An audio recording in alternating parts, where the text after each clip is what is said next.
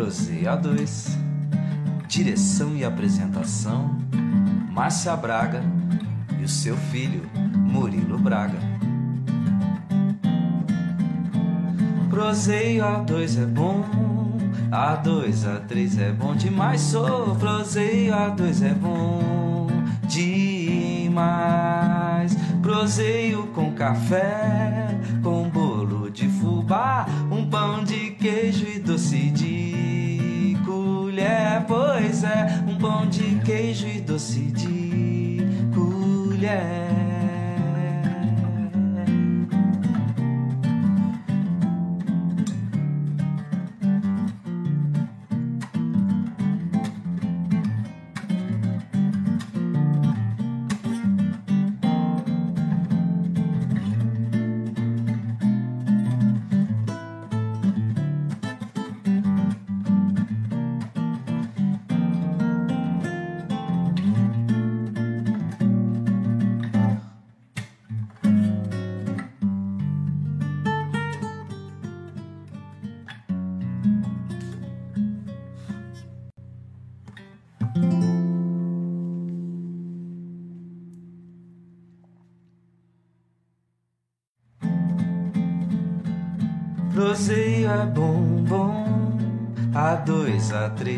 Demais. Sou proseio, A2 é bom demais. Proseio com café, com bolo de fubá, um pão de queijo e doce de colher. Pois é, um pão de queijo e doce de colher. Proseia 2. Direção e apresentação: Márcia Braga e o seu filho, Murilo Braga. Proseio A2 é bom, A2, A3 é bom demais. Sou proseio A2 é bom demais. Proseio com café. Visualizações, né? Hã? Tá tendo, bas- Tá ótimo. Tá tendo bastante visualização, né? Chegamos nos 500. Que legal. E Cada dia mais. E o fio tá com. Bom dia a todos. Estamos começando mais um Proseio A2. Bom dia. Bom dia! Aqui vos fala é Murilo Braga com a boca cheia. E aqui é a Márcia Braga, mãe do Murilo Braga. E hoje Aqui nesse instante, mandando O link pra todos. O link para todo mundo, para vocês poderem assistir essa entrevista espetacular. estamos começando. é, hoje a gente tem a Lisa, muito especial. Oi, Obrigado, gente. Lisa. Bom dia. Obrigada a vocês pelo convite. E a gente vai falar bastante assunto sobre mudança de vida, fisioterapia e outras coisitas, mas gostei do começo que a gente conversou. Eu já soltei ao vivo, gente, em cima da hora, porque ela começou a falar do pai dela, eu não queria perder a conversa dela sobre o pai dela.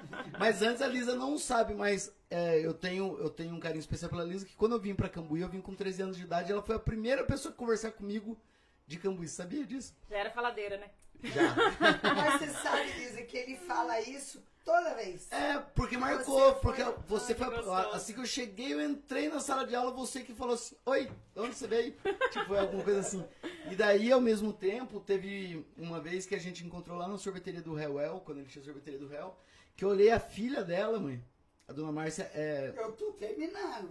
Eu tenho minha lista de, a lista de transmissão e é grande. É. é, quando eu vi a filha dela, sabe quando dá déjà vu? Eu até falei pra filha dela, você acha tua mãe bonita? Ela falou, por quê? Eu acho, porque, cara, você é, você é a tua mãe inscrita. E foi assim que começou.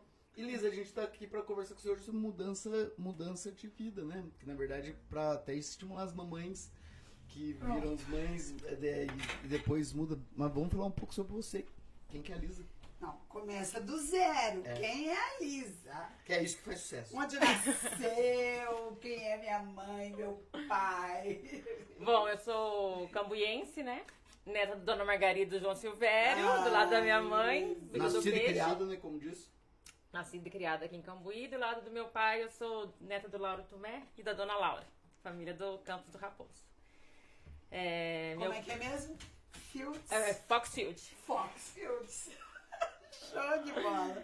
Meu pai é professor, Até hoje tem a escola de inglês dele, minha tá mãe. nervosa ainda, você viu, né, mãe? Mas todo mundo chega nervoso aqui, sai. Você tá nervosa? Eu acho que não. Não? Acho que eu tô também. pensando. Sabe o que eu pensei agora, se Hum. falando falar desde o começo? A minha mãe também mudou de profissão depois de mais velha. Claro, e é isso que eu ia comentar. Então, minha mãe era professora de Lazinha matemática. minha professora. É. Ah, é? Minha mãe era professora de minha mãe é formada em matemática e física. E aí, quando ela já tinha três filhos, ela foi pra Mogi das Cruzes fazer faculdade de arquitetura. Minha É. mãe é mais, muito mais corajosa que eu. Muito mais corajosa que você, porque você ainda tá mais fácil, né? Que você tá ali em São Paulo já. E a parceria, né? Seu pai e sua mãe, É. eles são. Porque o marido ficar, eu não sei se ficou 100% sozinho. Os avós ajudaram, né? Os avós ajudaram. Mas ele ficou assim. Não, Márcia, pior não tinha eu. Eu nasci no último ano da arquitetura da minha mãe. Ai, esse detalhe eu não lembro. Você é a caçula? Sou. Nossa! Isso eu não lembrava. Então, minha mãe foi muito mais corajosa. E pra época, é, Nossa, foi o ó do Borogodó. quando a minha mãe engravidou, um dos meus tios perguntaram, perguntou pra ela se ela não tinha vergonha de engravidar naquela idade. Ela foi mãe com Você sabe- 32 anos, da mais nova. Não, Já era muito velha. Você sabe que eu já ouvi isso, não vou citar o nome aqui porque eu vou ficar constrangida. Mas uma pessoa falou para uma, uma terceira aí também, falou, como assim que você engravida com essa idade? Ué, e por acaso tem idade para engravidar, minha filha? Minhas amigas agora, um monte acabaram de ter neném, tá, tão... É que na verdade mudou, né? Mudou, é, então, mas pra época, muito. minha mãe foi muito mais Porque eu falo pra todo mundo do que que a minha mãe hoje, ela tem a idade que eu conheci a minha avó. E minha avó era vó, era velhinha. É, E daí você vê as pessoas com 60 anos hoje, não tá louco. Mas não olhar para. pra Lisa, com- pode falar a sua idade que você não, eu já falei, eu falo Já- pra todo mais mundo. 40, é 40. mais 40. Olha, Ô, pai. Lisa, sensacional. 42. Pai, Já 42? Lisa, você é uma menina. É, o- não, de verdade, de coração. ela perguntou, minha mãe perguntou pra mim, mas a, a Lisa tem 40 mesmo? Eu falei, mãe, a Lisa tá comigo, É. mano. Daí caiu a ficha da, nossa, meu filho tem 40. É, então. É. Quando meu pai foi me dar parabéns pelos 40 anos, ele falou, ai, porque agora você é uma jovem senhora. Eu falei, não sou nada de senhora, não, nem vem com isso. Eu tenho idade, mas eu não sou. Então, enfim, eu sou daqui de Cambuí, morei aqui a vida inteira, fiz faculdade de comunicação. Ah, eu não sabia disso. Ah, eu perguntei a minha mãe perguntou pra mim se você tinha feito faculdade, eu não lembrava que você tinha feito Fiz Casper faculdade. Libero. Fiz relações públicas. Hum, Aí eu trabalhava na área, trabalhava num banco alemão, minhas amigas do Deutsche Beijo, e no departamento de comunicação corporativa. E aí tive a Laura. Quando, quando a Laura nasceu, mentira, eu tava numa produtora de TV, tinha saído do banco e ido pra produtora. Aí eu voltei pro banco e ficou muito corrido. Porque eu saía, a Laura tava dormindo, eu chegava, a Laura já tinha ido dormir. Nossa, é complexo. E ela tinha um aninho. Muito complexo. Aí eu recebi uma proposta muito boa pra ir trabalhar no Citibank, mas era muito boa pra época, assim. Mas você trabalhava com comunicação? Comunicação. Ah, tipo na parte do marketing do banco, É, assim. Tá. é, comunicação interna, comunicação corporativa, Mas então já vamos mudar. O que, que faz quem forma em. em relações públicas. É. Relações públicas é muito abrangente. Você pode trabalhar desde assessoria de imprensa. Eu trabalhei, meus estágios, fiz bastante estágio de assessoria de imprensa. Até trabalhar com eventos. No banco eu trabalhava, cuidava da parte de eventos, cuidava da parte da comunicação com o funcionário. Por exemplo, se a gente contrata uma agência de publicidade, é o departamento de comunicação que, Que aprova. a publicidade, é, entendi. Isso. Entendi. Funciona como se fosse um. um sei lá, uma ponte. É, e o papel principal das relações públicas é cuidar da imagem do seu cliente perante aos seus. Ao mundo. É, então, aos seus funcionários, aos seus clientes, a- ao mundo. Então, Certo. desde da parte institucional, terceiro setor, é, até marketing, tudo. Tá. Daí você Daí- recebeu a proposta E só uma observação. E relacionamento, vamos combinar que é uma coisa bem complexa. Ah, ô! Relações, seja quais forem, Oh. são complexas. Por isso que precisa de um. Nós humanos somos complexos. Exato. Graças E aí- a Deus. Aí eu uma- saí do Deutsche pra ir pro City e não fui. Conversei com o Júlio, o Júlio tava trabalhando de madrugada essa época. Júlio, salve, Júlio. Coraçãozinho pra você, mano. O Júlio trabalhava de madrugada essa época numa empresa de telecom. E saí falei pra ele. Ele falou: Olha, eu quero que você seja feliz. Se você quiser ir pra lá, se é isso que vai te fazer feliz, você vai. Se você quiser desistir, dar um tempo, se é isso que vai fazer feliz, você desiste, dá um tempo. Aí eu desisti, dei um tempo. Que você foi corajosa também. Muito. É Porque- pesado, né? Nossa! Quem é acostumado a trabalhar fica... Gente, eu fui tra- dependente desde os 14 anos. Meu primeiro emprego eu tinha 14 anos. Nossa! E quando eu não tava trabalhando, eu tava desde vender pão de queijo congelada. Eu sempre inventava uma Sempre? coisa. Trabalhei de garçonete no bar do Fabião, lembra disso? Sempre inventava alguma coisa. E aí eu saí, saí, parei de trabalhar. Falei, ah, mas já que eu parei de trabalhar, vou emendar outro filho. Aí eu tive meu segundo filho. E logo que o meu segundo filho nasceu, a gente recebeu uma proposta pra ir pro México. Lembro disso também. Aí a gente foi pro México.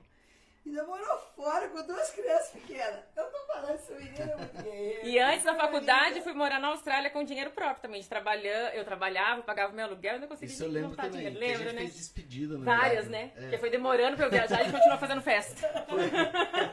O final de semana era despedida Mas da Lisa. o, na, pra Austrália você foi com a família toda também? Não, na Austrália eu fui na faculdade. Não, Tranquei a época. faculdade e fui. É, eu não tinha casado com o Júlio É. Tá, entendi. E aí, lá no México, eu dava aula de português. Uma escola de português me contratou e eu ia dar aula de português pra... O Brasil tava bombando, foi 2009 que eu mudei. Não, bom, não. E aí as pessoas queriam aprender português, porque aqui no Brasil as pessoas não falavam inglês e queriam me fazer negócios. Então eu dava muita aula pra presidente de Nossa, empresa, você, você conheceu gente pantana. área comercial. Foi muito legal.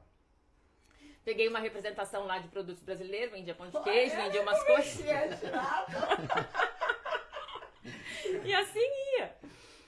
E daí a gente voltou pro Brasil em 2012. Eu fui pra Caraguá. Comprei a loja, uma loja da minha irmã. Minha irmã tinha três lojas lá, eu comprei uma. Eu já não lembro. Aí eu fiquei morando em Caraguá três anos com a loja. Porque o, o combinado era que o Júlio ia trabalhar duas vezes por semana só no escritório, o resto ele ia ser home office. Então ele falou, fico em Caraguá, subo terça, trabalho terça e quarta e desço. Mas virou, pegou outro projeto e ele acabou ficando em São Paulo todos os dias. E eu em Caraguá todos os dias com duas crianças pequenas e uma loja.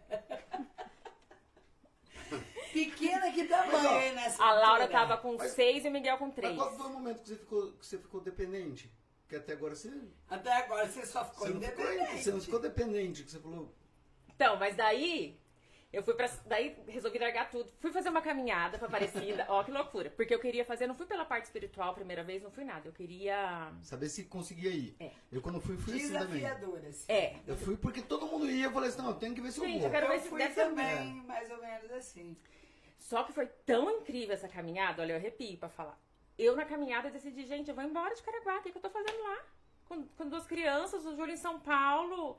Eu, eu- a gente nunca foi. Caiu a É, a gente nunca se ligou pra parte financeira, nem quando a gente precisava muito. Não é isso o mais importante. Aí lá, da caminhada, no último dia eu liguei pro Júlio e falei, eu vou vender a loja, a gente vai voltar pra São Paulo. Isso foi em julho a caminhada. Em janeiro eu já tava em São Paulo. E daí em São Paulo eu fiquei uns seis meses ainda com a loja até eu vender, e subia e descia, com as crianças já estudando em São Paulo, tudo. Aí E é contramão, né? Se a gente analisar. Nossa, é, cara, É, uma a gente- é que É, a gente São fala Paulo, Caraguá, Caraguá. pra quem mora aqui em Cambuí, é, é mais perto, vamos dizer assim. Mas, poxa, agora que tá ficando boa estrada. É, não, e eu peguei bem a época que tava tudo reformando, Nossa. pra descer aquele. Às vezes ficava parada, esperando a rodovia abrir. Imagino. E daí. Mas no meio disso tudo, quando eu morava no México ainda, pra chegar, por que que eu fui pra fisioterapia? Quando eu morava no México ainda, eu comecei a ter muito Não, problema. tá muito bom, a- a- tá muito bom. é, é, As histórias que é o mais da. Nossa, show! muito legal é isso aí. que é legal. Pode seguir. Quando eu morava no México ainda, eu. Na verdade, antes de eu mudar pro México, quando o Miguel era bem pequenininho, eu tomei um tombo na rua. Minha mãe morava naquele predinho em cima da Júlio Contábil, tinha chovido. Eu tava descendo o morro, caí sentada e machuquei a coluna. Fiz 10 sessões de fisioterapia, normal, mudei, fui pro México. Tinha aquela dorzinha na coluna, mas tudo bem. No México, no meu último ano lá, eu comecei a ficar muito ruim. Com a coluna. Eu não conseguia agachar pra pegar o Miguel no colo, que ele era pequenininho. Nossa. Eu. E é o que que era? Você sabe hoje? Explicar? Era falta de fisioterapia boa. Tá. Botou Nossa. a história. Não, Finge não que nós não escutamos pra, pra pessoa não se sentir ofendida. E aí nisso, eu, eu me sentia incapaz, porque como eu tava muito mal, eu comecei a desenvolver a fibromialgia. Só que lá eu não sabia ainda que era fibromialgia. Lá eu achava que eu Você passava. tem fibromialgia? Tem. Nossa, mais um, mais um tópico pra anotar ali. né? Vamos conversar sobre isso também. Ai, anota, É, então. segue. Deixa eu pegar uma caneta. é um- Aí eu passava mal, tinha muita diarreia, eu achava que era por causa da comida, tinha muita dor. O Júlio tinha que sair do trabalho às vezes porque eu não conseguia sair da cama. Pra vir pra casa, pra cuidar das crianças. E aí comecei a passar nos médicos. Eu passei em cinco médicos lá. E lá como é que é? Lá, De é, de lá é bom. Lá é bom. É diferente daqui, né? É porque a gente tem aquela visão, México é igualzinho o Brasil, né? Fala de Brasil, só a gente só vê favela na televisão. Tipo, o gringo acha que é, lá, é, lá é bonito, assim. Lá é igual aqui mesmo. Tem a favela, a maior favela do mundo está na cidade do México. Mas Mas. Você não gente, vê. Não, você não vê, tipo, não. quem tá morando lá, no caso de vocês, você não, Não. você não vê esse, esse, esse universo. É, igual eu em São Paulo. Eu, moro, eu falo pros meus filhos, vocês não sabem o que é São Paulo, porque a gente mora numa bolha, É. mora perto do parque, eles vão pra escola a pé. Entendi. Vocês não sabem o que é São Paulo É, de verdade. entendi. É a mesma coisa, não? Cidade do México é a mesma coisa. É, Mas eu desbravava tudo. E em todos os mercados que o povo falava, você não pode ir lá, estrangeiro, não pode ir nesse lugar, você vai ser sequestrado. Eu ia fazer amizade com todo mundo. que eu tenho uma amiga lá, que ela era casada com um mexicano, uma brasileira. Então ela sabia todos os esquemas, tipo o Mercadão Central que a gente ia. Ai, foi super legal. Mas enfim, daí no México, passei em cinco médicos. Quatro fa- falaram que eu tinha que fazer uma cirurgia na coluna urgente, porque eu tenho uma espondilolistese, que é a minha vértebra como se tivesse saído do lugar, assim, sabe? De vez uma certinha em cima da outra. E ele falava que se eu desse uma freada muito brusca no carro, qualquer coisa podia pegar minha medula. Hum, E eu fiquei morrendo de medo. não. Eu só não fiz a cirurgia porque ele falou que eu ia ter que ficar uma- um mês na cama. Eu só pensava, gente, como eu vou fazer cocô na cama? Eu só pensava isso, do cocô. Eu dei um cocô, Eu liguei pra minha mãe, minha mãe falou, não, eu vou, fico com as crianças, pode ficar tranquilo. Eu falava, gente, mas eu não vou conseguir fazer cocô na cama. Aí, Ai, a Camila, minha prima, falou, não, você não vai operar, A Camila médica. médica. Você tá louca. Camila é pediatra, mas ela é minha médica de vida. Salve, Camila. Eu tiro foto da minha garganta e mando pra ela.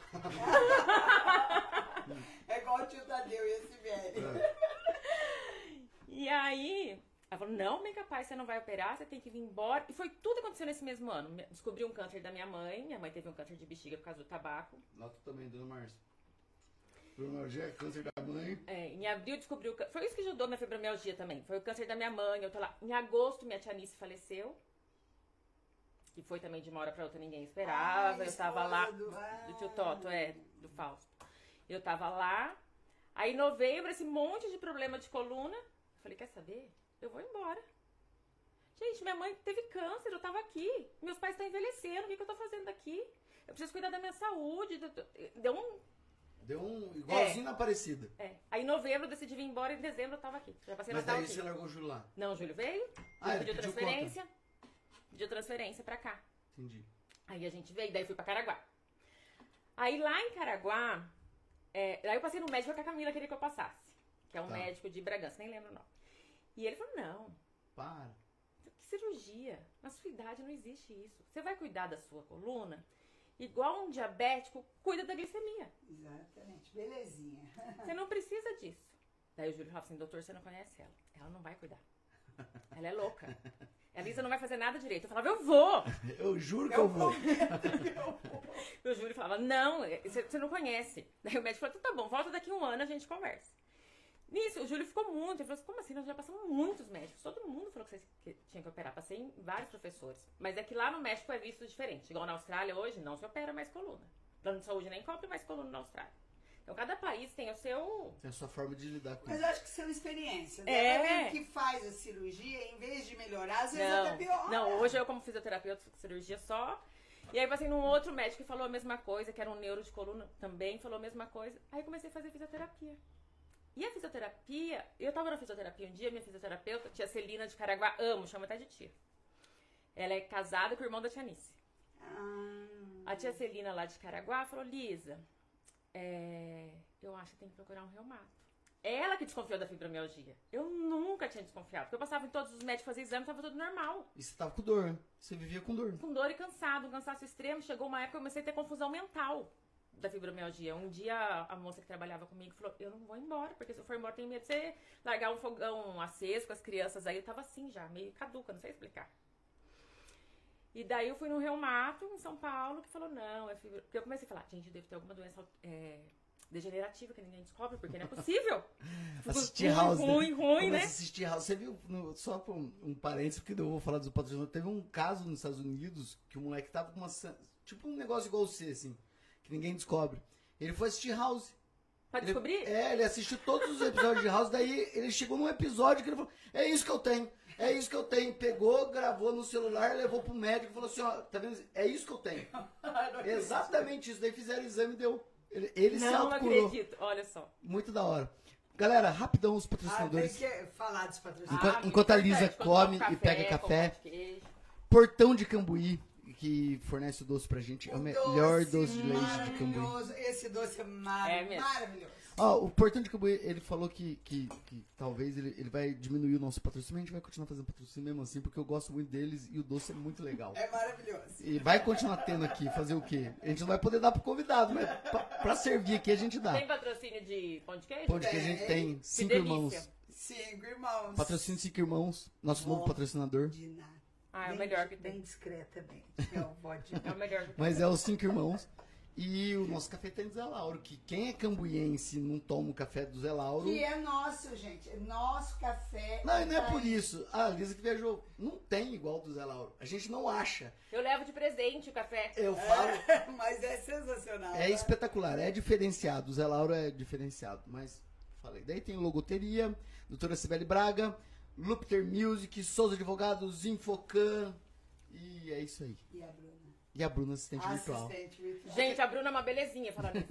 Você conversou com ela? Achei o máximo essa ideia de assistente ai, virtual.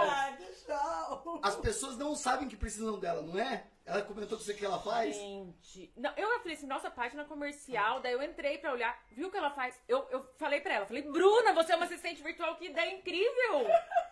Eu falo pra todo mundo. É gente, depois. É que a Bruna, ela é o terceiro membro. Quarto membro, né? Porque tem meu pai. É aquele membro oculto, sabe assim? Ela não quer aparecer. Ela falou assim, "Ô, Murilo, beleza, eu vou apostar na ideia com vocês, mas eu não quero aparecer de jeito nenhum. Eu quero, eu fico o tempo todo dando missãozinha pra ver se ela aparece ou ela não E aparece. de verdade, Bruna, isso que eu vou falar de coração. Se ela não estivesse conosco, o Prozei não tinha Não, porque tem muita frente. coisa pra fazer. É muito Mas detalhezinho. as pessoas não têm noção, né? Não. Nossa. A pessoa acha que é só vir aqui conversar, ah, gravar aí. Não, cara, é, é, é pesado. É E, pesado. ela, e ela fica com a parte mais pesada, que é a parte por trás do- dos panos e tudo mais. Quase o Relações Públicas. É, Gente, ela é uma relações uma graça. E daí, pessoal, você não sabe o que é uma assistente virtual, um dia a gente vai trazer ela aqui, quem sabe, pra Quem ela sabe falar o que é o Bruno sai, né? Todo mundo precisa de assistente virtual e não sabe. Ah, cara, eu preciso de alguém pra ficar na fila de não sei aonde, pra, pra preencher não sei o que. Assistente virtual, Luiz. Emitir meus boletos. Ah, tem que cobrar. Ela faz isso, achei Exatamente. máximo. Exatamente. E cobra por serviço, você não tem que pagar aquele dinheirão pra ter uma secretária. E outra coisa também, ela pode confirmar a agenda. Isso aí. Gente, achei super legal. Tá vendo? Show, né? Bruna, talvez eu tô achando que você ganhou uma, mais uma cliente. Tá vendo? Rolou. Mas então vamos seguir, a gente parou na onde mesmo? Ah, eu fui pra Paraguá. É, na Aí, história do, do- da, da doença que você tinha. Aí que muita gente tem, Lisa. A dica que você vai dar vai ser muito preciosa. Vamos falar bastante sobre fibromialgia, que daí às É vezes... muito. Às vezes você veio aqui, Deus colocou você aqui hoje pra falar sobre fibromialgia. É o filme sempre- do House hoje, talvez. Exatamente, o episódio do House. Aí então, eu tinha muito sono, o sono não, não, eu não descansava, eu acordava cansada ainda, assim, tinha, tinha muita dor nas pernas, eu passava, tipo, eu comprava esse cataflã da vida, passava na perna inteira, enfaixava pra ver se melhorava a minha dor, mas fazia exame vascular, tudo, tava tudo normal. Há muita dor. Era muita dor. É tipo o quê? Tipo dor de quando você treina a perna lou- loucamente? Mas é. Não, é diferente. É. Porque dói por dentro. Ela- É uma dor que, que queima, é diferente. Não é, você não sabe falar se é osso, se é músculo, o que que é. Dói. Dói. Dói de. Eu É, tinha muita você, dor. você é atleta. Então é mas uma não dor... era ainda na época. Ah, não, mas hoje você é. Eu quero saber pra, pra, pra, entendi. pra gente ter uma noção de nível de dor. É uma dor. Mais do que quando você tá arrebentado. É.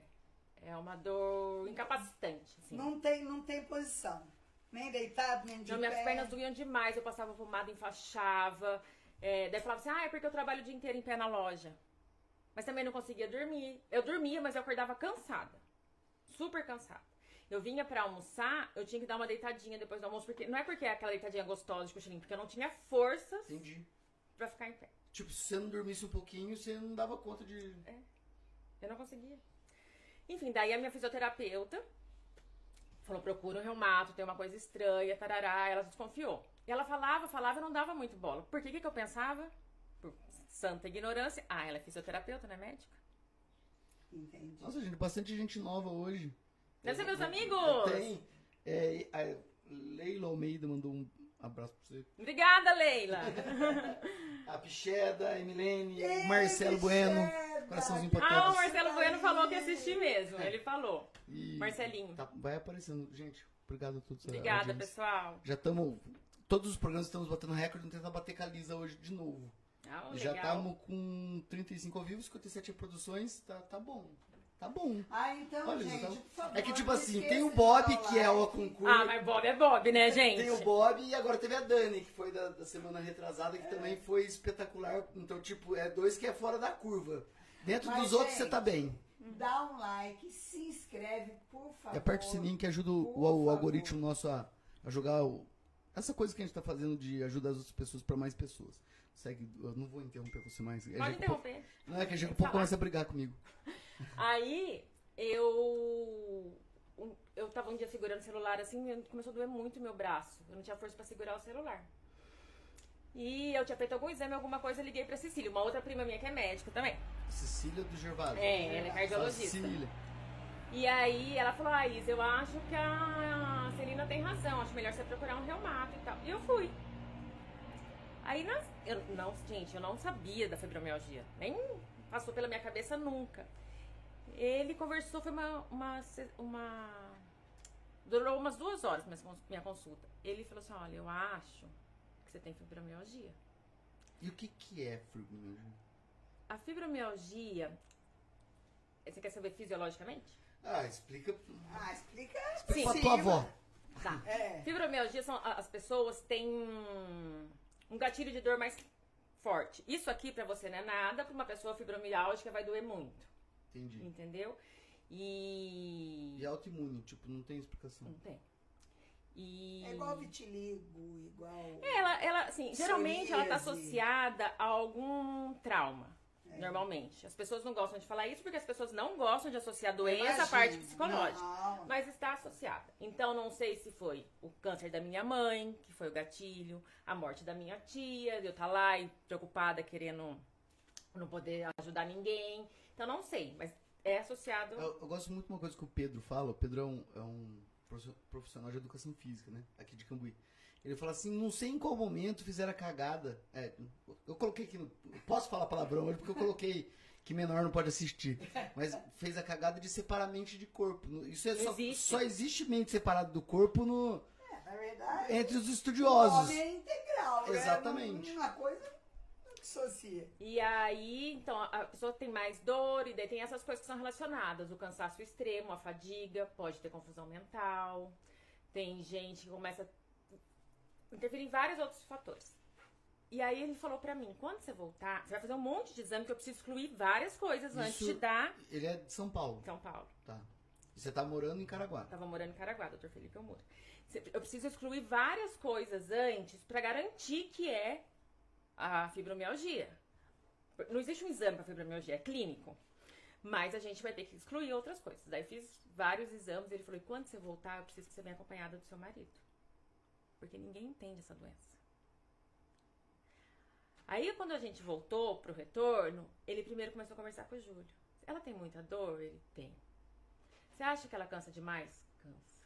Começou a falar, falar, falar, falar, falar. Daí ele explicou que a fibromialgia, que não era uma invenção da minha cabeça, que realmente eu tinha muita dor, que esse cansaço tudo era era da doença e tal, que não é uma doença, né? É uma síndrome. Aí, quando eu saí de lá, Qual que é a diferença de doença pra síndrome?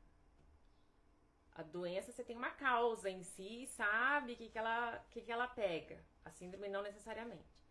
E Tá. aí, a, eu comentei com a minha irmã, minha irmã falou assim: Nossa, pra você, como que foi ter um diagnóstico de fibromialgia? Eu falei: Foi um alívio. Porque pelo menos agora eu descobriu. sei o que eu tenho. Eu falo isso pros outros, sabia? A melhor coisa que tem é quando o resultado do exame vem positivo. É aquela coisa de ver o copo cheio. A melhor coisa que existe, gente, é ver o exame, o resultado do exame positivo. Ah, porque você procura doença? Não, cara, se eu tô com um sintoma e eu vou e o cara fala você não tem nada, o que, que eu tenho? Porque eu tive burnout, né? Eu tive síndrome de burnout. Agora na pandemia. Não, tive Ai. antes. Porque eu sempre treinei muito demais. Eu tive síndrome de burnout e eu achava que eu tinha depressão. E daí o cara falou assim, não tem depressão. Fui em psicólogo, fui em, em Você não tem, você não tem. Daí descobriu, a hora que descobriu, você fizeram uma contagem de sangue que vê lá, não sei o que, da estamina, não sei o que. Falou, ó, que você tá, você tá estafado. Eu Falei, graças a Deus, eu não tô. Então, e as pessoas já vão, né? Falou assim, mas como assim? Eu falei, agora eu sei que eu tenho e vou tratar. Aí comecei com tratamento com. Bom dia, meu povo. Todo mundo aí que tá dando salve, bom dia. Bom dia. Comecei com um antidepressivo, que, é, que ajuda a, a você sentir menos dor. Que tem uns antidepressivos específicos que uns dos Pra efeitos fibromialgia. pra fibromialgia mesmo. É, esse é o tratamento. Então, daí muita gente fala assim, ah, mas você é dor, por que você vai tomar antidepressivo? E comecei É. a fazer. E o médico falou, só tem uma coisa que você nunca mais vai poder parar de fazer na sua vida. É atividade física. Ah, Salve, salve. Saiu um resultado ontem da USP, né? Que a vacina é eficaz. É, é- ela dobra a eficiência de, de prazo para as pessoas que são Falei isso pro Júlio hoje no café da manhã. fisicamente. Saiu, viu, gente? Não é só vacinar, tem que fazer exercício físico também. Física. E aí eu. Ele até falou: começa com hidroginástica, porque você não pode ter impacto, você não pode ter nada. Tarará. Marquei uma aula de hidroginástica. Na hora que eu cheguei, a dona da academia falou assim pra professora: Ó, essa aí você pode pegar pesado, viu? Porque ela é novinha. Não voltei nunca mais. Porque pra mim já era pesado, era difícil, mas eu tinha vergonha de falar, não posso, eu tenho fibromialgia. tarará. Demorou pra eu começar a aceitar e falar. Mas daí eu comecei a praticar, comecei a fazer caminhada no começo, só isso que eu fazia. Aí um dia minha fisioterapeuta falou, eu continuei na fisioterapia. Minha Por coluna sarou. Minha coluna sarou, mas ela continuou me ajudando, assim. Continuei fazendo um. Aí depois a gente vai falar sobre o, pra que serve o fisioterapeuta. Não vamos ficar na fibromialgia por enquanto. É, aí, um dia ela falou, falou, Lisa, eu acho que agora tá na hora de você começar a correr. Ela que me falou. Eu acho que você vai gostar, vai te fazer bem. Daí eu comecei a correr, apaixonei. E, né, e o Júlio já era, já era mountain biker? O Júlio era na da- parte da adolescência. É, então, mas ele- depois ele virou agora que ele, É. ele pedala muito. É. Mas ele não era ainda. Nessa época ele não tava pedalando mais. Tá. Que eu lembro até que teve uma vez que você zoou com a gente, não sei se você lembra. É, é que assim, eu faço um. é, vou explicar mais ou menos pra galera entender, né? Eu sou professor de yoga e tem uma espécie de meditação que a gente faz, que é uma meditação sobre a pessoa. Então você senta pra meditar hoje, eu vou falar assim, eu vou meditar sobre a Lisa. E daí a tua memória fica, porque a meditação na verdade você fica lá esperando ver as coisas acontecer. Daí você começa a lembrar de, de flashes sobre a pessoa. Daí eu fui lembrar, fazer meditação sobre você pro programa. Teve uma vez que você zoou no grupo que a gente tem, que a gente tem grupo, tá, gente? De amigo, que chama Turma Felizes e tal. E ela falou assim, gente, o que, tá acontecendo com o mundo? Você falou, meu pai indo pedalar na bocaina. O Baby com o Cureba e o Ari, em vez de churrasco, estão marcando de pedalar tem Bratel. o mundo mudou e esqueceram de me comunicar. Foi tipo assim. É, então, o Júlio sempre gostou muito de atividade, quando mais novo. Daí, quando a gente foi pra Caraguá, ele, come... ele corria, ele começou a correr antes, a gente mandar pro México, lá em Caraguá ele corria, mas não pedalava. Aí meu pai deu uma bicicletinha pra mim, e aí ele começou a pedalar lá, mas muito pouco. Quando a gente foi pra São Paulo, que eu comecei a pedalar, daí ele voltou a pedalar. Mas enfim, Ah, não, não vou deixar minha esposa pedalar eu não, né? Tipo assim. voltando. O Daí, Júlio é outro nível também. Você entendeu? é, não é, não é, não é, não é aqui. Não, É. mas você é bom. é, Eu não sou, não. Nossa. Não. Fala, já fui. Já fui até, mas não. Igual esse povo aí, esse pessoal, é outro nível. É outra pegada. Aí eu comecei a correr lá em Caraguá. E Caraguá é outra, outra coisa, né? Eu deixava minha filha no inglês, que era pertinho da Avenida da Praia. Enquanto ela ficava uma hora no inglês, eu corria na Avenida da Praia. Então, terça e quinta ela tinha inglês, terça e quinta eu tava correndo. Faça chuva, faça sol. Faça chuva, faça sol. Inclusive, um dia o Rafael Guetti passou. Rafael Guetti é casado com a Fernanda, minha prima. Passou e falou assim: Nossa, quem que é aquela louca correndo na chuva? Era eu. Eu tava lá. E começou a me fazer muito bem. E parou as dores, E né? parou as dores. E, eu E por que, que a fibromialgia combate com exercício? Só pra. Só pra... Qual é a explicação? Tem que ser exercício aeróbico. É a. Eu acho. Eu não tenho uma explicação definida, mas tá muito relacionada à, à troca mesmo, né? A, A a- troca de oxigênio, a troca de oxigênio suor, e os. O aumento dos mediadores da felicidade lá dos. Como é? Aquelas oxi- É, ocitocinas, é, é. zina da vida. É. Então, ajuda muito, muito. Por mais que seja difícil. Até eu brincava assim, falava, tô com dor, ai gente, vou dar uma corridinha. Oi? Você tá com dor, vai dar uma corridinha? Eu falava, eu preciso. Mas é interessante isso, né? Quando você está com dor e deita, Nossa, o negócio piora. Não, piora Se muito. você está com dor e vai fazer um movimento, gente, isso eu mudei também, tá?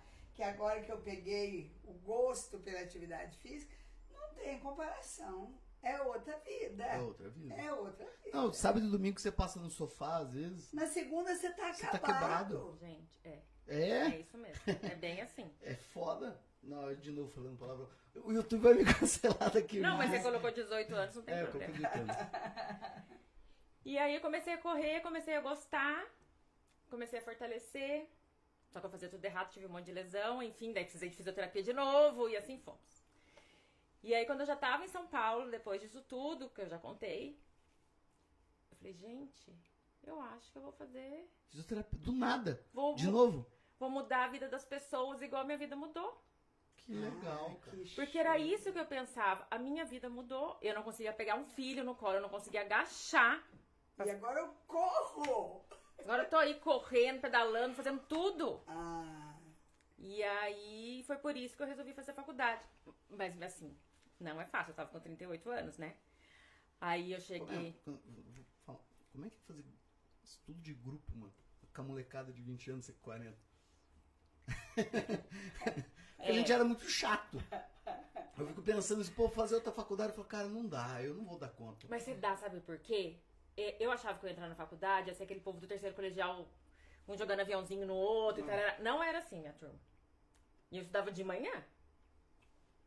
Eu me surpreendi. Mas, enfim.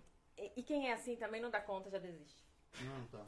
Porque hoje eles desistem muito fácil. Outra coisa que vocês podem fazer um tema sobre isso também, viu? A Emilene vai Sobre- voltar aqui.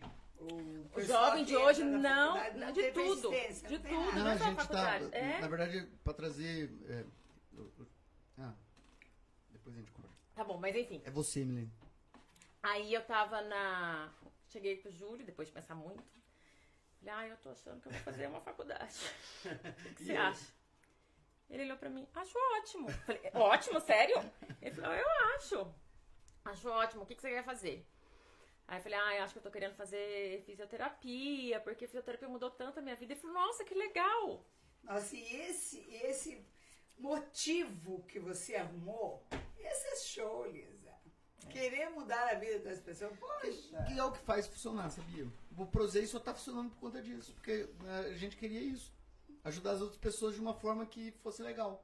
E como eu com a minha mãe gosto de conversar bastante, E ajuda, né? Muito legal. muito legal. Você vê os feedback que estão mandando pra gente, é um melhor que. Você vai ver, eu vou mandar pro seu do fibromialgia. É que você falou pouco sobre os sintomas, mas depois a gente volta Depois a mais. gente volta. Mas daí segue falar. pra fisioterapia agora, E faculdade. aí, fui Depois dos 40. Aí, daí ele falou, não, eu acho super legal. Falei, ah, inclusive tem uma faculdade aqui do lado de casa que tem um curso. Ele falou, ah, então demorou, vai, faz. Eu falei, eu vou fazer à noite. Ele falou, não, vai fazer de manhã, porque à noite, o Júlio viajava muito, né? À noite, quando eu estiver viajando, como é que vai ser? Com certeza, ó, nota 10 pra ele. Melhor você fazer de manhã, porque daí fica mais fácil. Então eu deixava as crianças na escola e já ia pra faculdade, que era do também. lado. Aonde que é a faculdade que você fez? É, eu fiz a IFMU da Avenida Santo Amaro, es- esquina com Vocês Afonso moram Brás. onde? Eu moro na Vila Nova Conceição. Que é ali na pontinha do Ibirapuera. Ali. É. Tá. Só que eu moro, mas bem quase na Avenida Santa Amaro mesmo. Meu prédio é quase a esquina. E a, que é da Avenida Santa Amaro até o Ibirapuera, Vila Nova. E aí a, a escola das crianças era do lado. Eu comecei a fazer. Não era fácil, gente. Não- e essa época ainda eu tava trabalhando numa numa agência de viagens. Porque eu podia trabalhar da minha casa e tal. Foi, foi puxado, porque a primeira aula que eu peguei de bioquímica, eu falei, caraca, Jesus. eu era ruim de química no colegial há 20 anos atrás. Você acha que eu vou aprender bioquímica agora, nessa altura do campeonato? Então, eu falava assim, eu não vou, eu não vou dar conta, eu não vou dar conta. Eu estudava, estudava, estudava, estudava, não aprendi. Eu falava, não é possível. Que que é isso? Aí, o pessoal jovem, que é muito mais safo, Lisa, entra no YouTube, tem um monte de aula no YouTube. Gente, né? Mudou a vida. Não é mais igual que a gente entra na biblioteca, ficar procurando os livros. Não, entra, tem um monte de aula. E daí eu assistia aula no YouTube, aprendia, pegava livro, E tem escrevia. puta professor, né? Tem. Eu, inclusive, eu recomendo um moleque assim, de, de BH, ma- chama Universo Narrado sobre Matemática e Física, que é algo espetacular. Recomendo pra todo mundo. Vem aqui no meu canal, cara. Fala o nome dele, você sabe o nome dele? Não sei. Fala o nome do canal. É só seu nome no canal. E aí, eu comecei. Então, eu estudava muito, muito, muito. Um dia o Júlio falou assim: a Lisa só estuda. A Lisa e a Laura, porque a Laura é estudiosa pra caramba. Era, né? Agora na pandemia deu uma. A Lisa e a Laura só estudam nessa casa. É, é, Eles vinham pra Cambuí e falavam: vão vocês pra Cambuí, eu vou ficar em São Paulo estudando o final de semana inteiro, que eu tenho semana de prova. Eu falava: não acredito, tem 17 anos, minha mulher.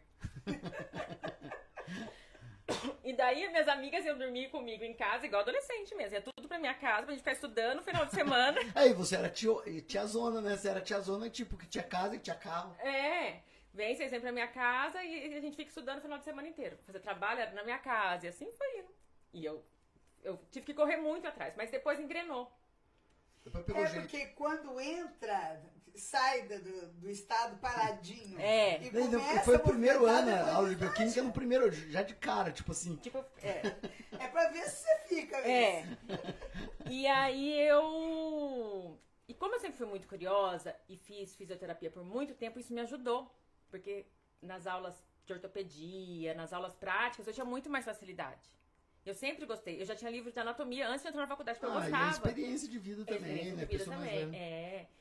Então, tipo, anatomia eu sou apaixonada até hoje. Eu do nada fico estudando. Amo anatomia. E então isso me facilitou pra mim. Estudei muito, não foi fácil, mas facilitou. E aí fiz todos os anos de faculdade. E no começo eu tinha vergonha de falar pras pessoas que eu tava fazendo faculdade, demorou pra eu contar. Bobeira, né? Você pode ter vergonha de falar que tá voltando a estudar, Elisa? É uma dó. bobeira, né? Agora que passa é bobeira, né? Mas eu sabia que era bobeira na época já, mas eu não conseguia. O que, que você faz? Ah, eu tô fazendo faculdade de fisioterapia. Oi? Eu falava, gente, eu tenho um privilégio. Privilégio. Isso aí. Você tem, tem duas faculdades, mano. É, e outra, é, eu, Mas você vai continuar estudando? Vai pro mestrado ali? eu já tô fazendo uma pós-graduação. Eu, mas mestrado ainda não sei. É Eu, diferente, né? É. Sabe que eu, te- eu, eu- fiz um monte de pós-graduação, gosto, mas mestrado eu tentei três vezes, cara. É Então. chatão. É, então. Tipo, tem que gostar do. Porque é outra pegada. Não é coisinha legal, é. é, é puta, é chato. Você tem que dedicar muito também, né? Nossa. É, é chatão. É chatão. É outro tipo, porque daí você vira profissional, estudante profissional. É, É. tipo assim, é outra pegada, não é? Não é estudante que tá aprendendo uma profissão. Você vai virar estudante profissional. É eu não me adaptei e provavelmente eu não vou fazer. Então, eu acho, não sei se eu tenho muito perfil, sabe? E aí, demorou pra eu começar a contar pras pessoas, assim, depois não. Depois foi que foi. Ah, o que você faz da vida? Ah, isso é- que que você faz? Ah, sou estudante. Outra coisa que eu odeio quando alguém conhece uma pessoa já pergunta o que que você faz. É, é- é, tipo, profissão é título? Pra saber se vai ser amigo ou não? Odeio. Nunca pergunto pra ninguém o que que você Pessoal, faz. dá like pra gente. Tem mais gente assistindo que like, hein? Vamos dar like. E eu lembro certinho, em 2019, eu cheguei pro Júlio e falei, gente, como eu sou privilegiada. Eu tenho 40 anos, não estou trabalhando, só estou dedicada à minha faculdade. Que, assim, quando... Na minha primeira faculdade, eu não pude dedicar só à faculdade. E tenho uma família que tá bem, tenho meus filhos que estão indo super bem, tá dando tudo certo. Falei, que privilégio. Daí eu sentia isso, privilégio. Então eu me dedicava mais ainda. sabe? Eu me dediquei muito. Deixa eu ajudar mais as pessoas. Eu me dediquei muito, muito, muito mesmo. E aí quando chegou no. Meu, são oito semestres. Quando chegou no sexto semestre, começou a pandemia, a gente foi pro online. O sétimo oitavo é só. Como é que foi? Fala pra mim a visão de uma pessoa que já é mais experiente de passar por essa, por essa porcaria do online. Ai, foi muito difícil pra mim. Eu não conseguia prestar atenção. Eu já tenho dificuldade, né? Eu tenho que falar, interagir e tal.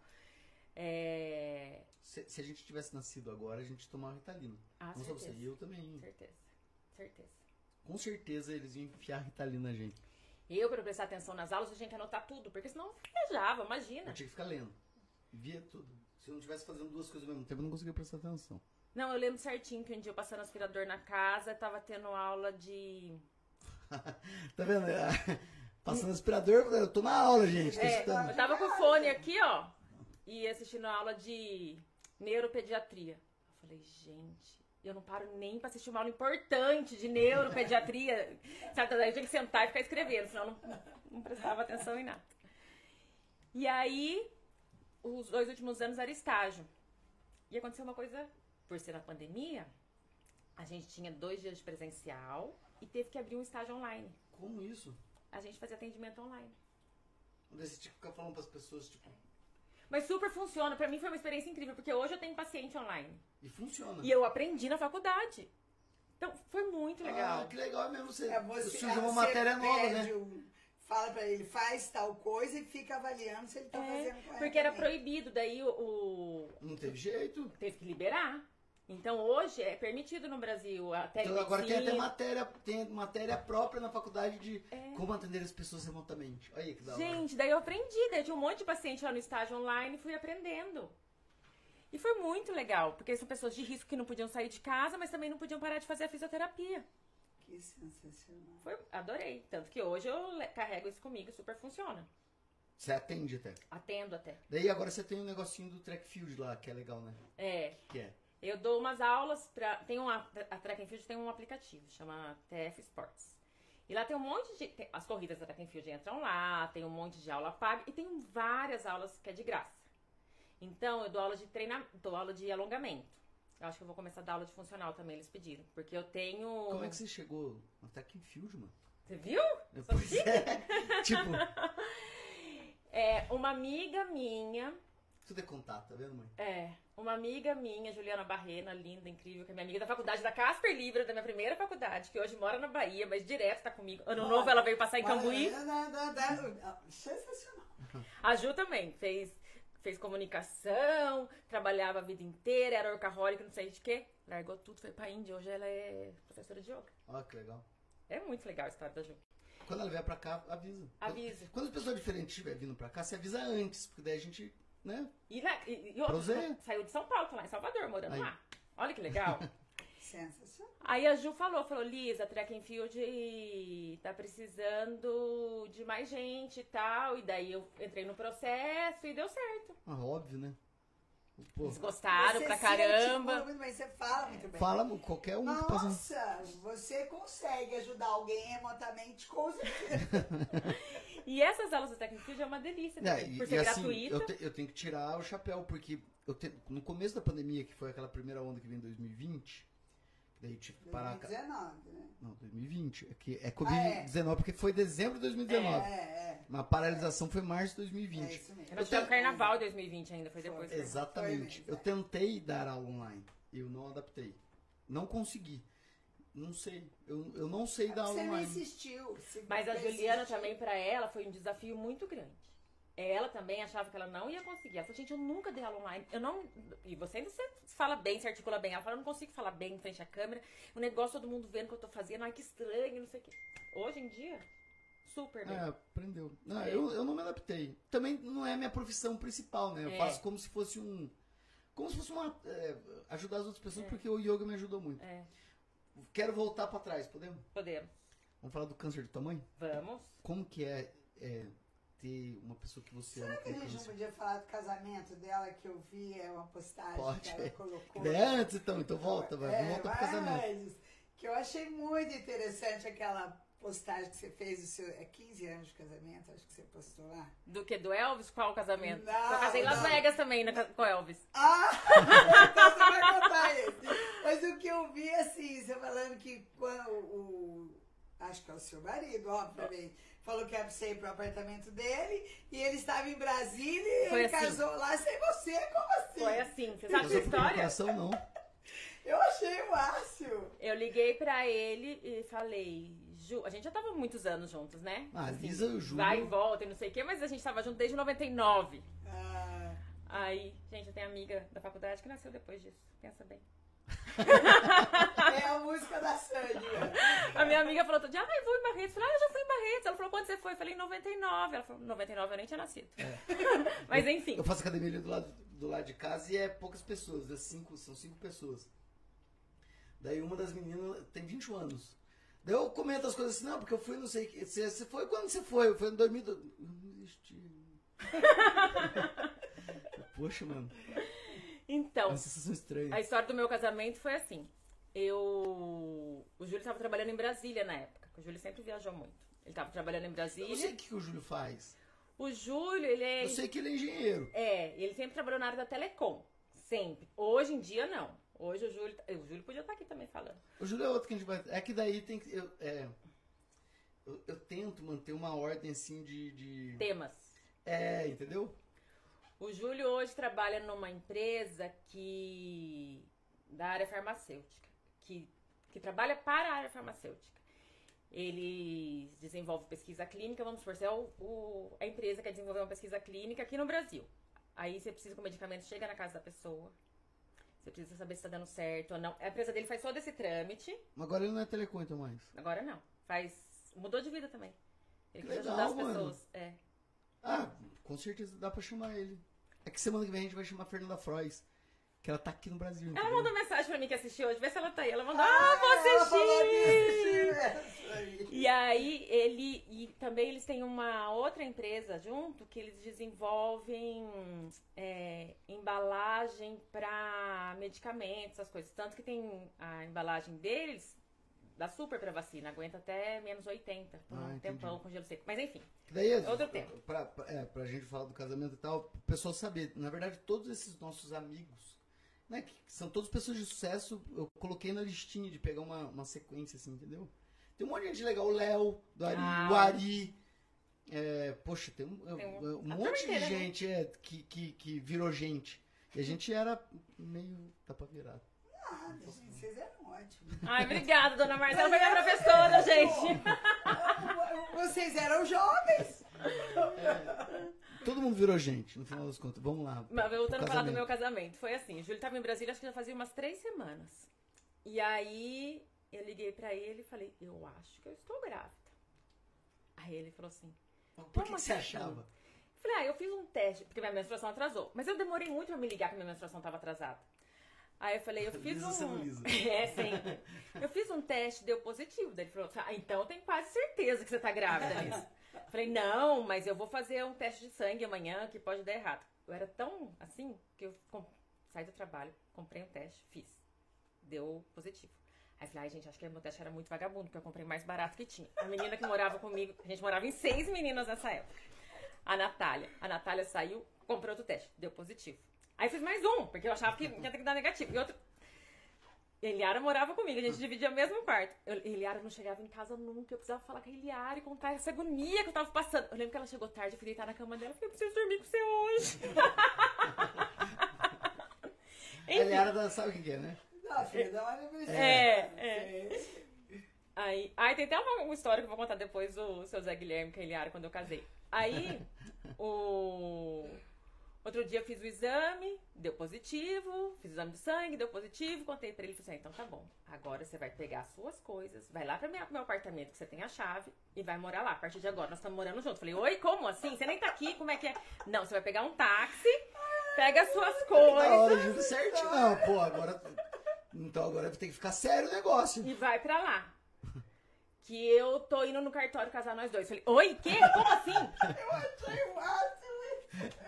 Ele chegou no cartório, ele assim, ah, porque acho que agora não pode mais. Ele fez Pode. o contrato de união estável. Só o homem pode, sem procuração, sem nada. É porque na verdade é uma escritura declaratória que ele Ah. fez. Ele não casou, depois vocês fizeram É, o casamento. É. Ele chegou lá pra- no cartório e falou, ah, eu preciso fazer um contrato de união estável. Daí a mulher falou, mas você tem certeza? Tem. Ele falou, eu já vi mulher vir aqui querer fazer sozinho. Homem, eu nunca vi. Aí ele fez sozinho É porque Brasília. provavelmente ele já pensou no plano de saúde, ele É, deve ter pensado isso todo. mesmo, todo... certeza. Aí ele sozinho lá em Brasília mandou pra minha foto e falou, ó, estamos casados a partir de agora. Que belezinha, adorei isso, gente. e foi assim, daí nu- nunca mais. Daí depois. Vocês não casaram? Ah, casamos, no cartório casamos. Depois de dois anos. Hum, tá. A gente casou assim. Que fizeram aquele só conversão. É, ele. Ele achava que não precisava. Falava, ai, não, eu quero. Pra mim era importante. Não, então como advogado eu falo pra todo mundo que é bom o casamento.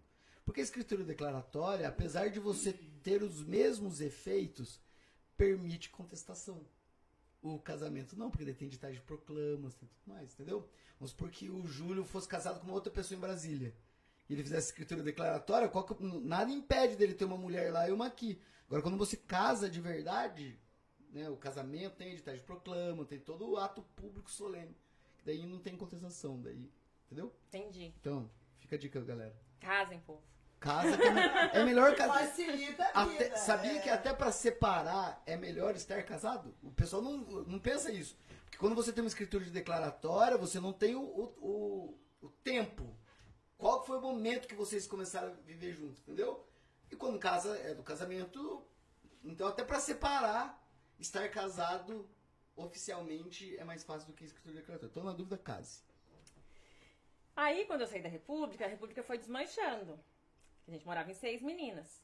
Aí a Eliara foi morar com o namorado, Ju. Aí ela foi contar pro José Guilherme. Aí o José Guilherme falou assim: bem capaz que morar com o Juliano sem casal, que vai morar com a Lisa. Pai, a Lisa está grávida, ela está morando com o namorado. Vai junto? O que, que tem? Que confiança que ele tinha na Lisa. Sério. José Guilherme, o Zé Guilherme, ele faleceu, né? Faleceu. Salve, Zé Guilherme. Ai, que Ah, é o pai da Legal. Lisa, É. Muito legal. Daí vamos falar da, da, da tua História mãe. Eu gosto de, Vamos, gosto de vamos. falar isso. Quando, como que foi a. Pra, tipo, como que é o outro lado da moeda? Que a gente já escutou. A gente já escutou to- todos de câncer, menos o de filha, né? Foi assim. Mãe. Tô tentando lembrar. Demais. É, não, filha, a filha que Falando viu a mãe. sobre a mãe. Falando, A gente não escutou ainda. A minha mãe mora, mora ali no prédio da praça, a Camila, minha prima, morava em cima. Um dia, do nada, a Camila chegou na, na casa da minha mãe e a mãe falou assim: Nossa, Ia, a gente chama Camila de Ia, né? Nossa, Ia, que estranho, eu tô fazendo xixi com sangue. Né, a Camila falou: Tia, você vai agora no laboratório fazer um exame. Ela falou: Imagina, eu fiz o ultrassom de bexiga faz dois meses, não tinha nada. A Camila falou: Você vai agora fazer o exame de sangue e um ultrassom. E daí já pegou. Pegou que tava com um tumor. Pegou o tumor já no ultrassom. Então, se a Camila não tivesse aparecido na casa da minha mãe aquele dia, minha mãe não faria. Minha mãe ia deixar passar. Anota a- a mãe da, da Lisa também. Já que ela mudou de profissão, pô. Tem que trazer ela aqui. Ah, é E minha mãe foi a primeira mulher de Cambuí a tirar a carteira de motorista. Ó. Mais uma coisa pra gente anotar. Nossa, Lisa, a gente achava que não ia ter gente pra falar, sabe? Daí cada vez que o pessoal vem. Parece mais, né? É, eu lembrei da Valéria também, que é. Da tia Valéria. Ah, é. E aí a. Aí a minha irmã me ligou, falou: Olha, Lisa, a mãe tá com tumor, a gente vai fazer um. Ela vai fazer uma biópsia pra ver se é câncer.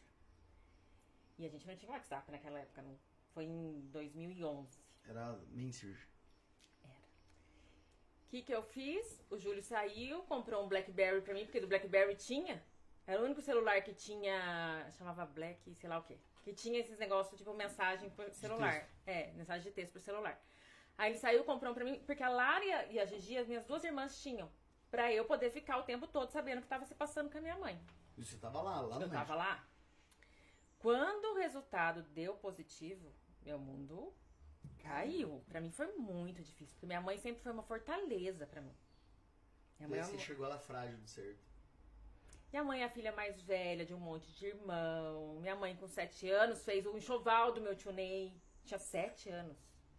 Então, pra mim, sempre minha mãe foi aquela mulher forte que desbravou tudo. E de Determinada. É, mesmo, né? é. E de repente, a minha mãe, doente, aquilo acabou comigo. E não é qualquer doença. É. Porque quando fala câncer, você assusta muito. É. Ó, eu arrepio de falar. Você assusta. A minha avó, na a mãe da minha mãe, falava o maldi... a- aquela doença. Ah. É E aquela foi doença. mesmo durante muito tempo considerada isso, né? Aquela Não doença. podia nem falar. É. É. doença. E aí, mas enfim, foi tudo bem. Minha mãe não precisou nem fazer químio, porque ela pegou muito no começo. Muito. A sorte, até hoje eu falo, da Camila ter aparecido. Foi, enfim, anjo da guarda que mandou a Camila naquele exato momento na casa da minha mãe. Porque Porque senão ela não ia falar, né? minha mãe não ia fazer. ia passar. Então pegou muito no começo. Aí ela fez e o médico falou: não, a cada seis meses a gente vai precisar fazer biópsia pra ver se voltou ou não, mas é do tabaco.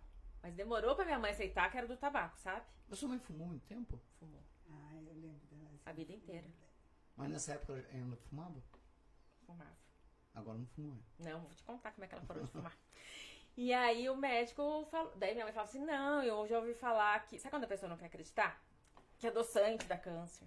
Acho que é porque eu usei adoçante a vida inteira. Sabe? Ele falou: não, bexiga é tabaco. Aí, é, isso é um fato. É fato.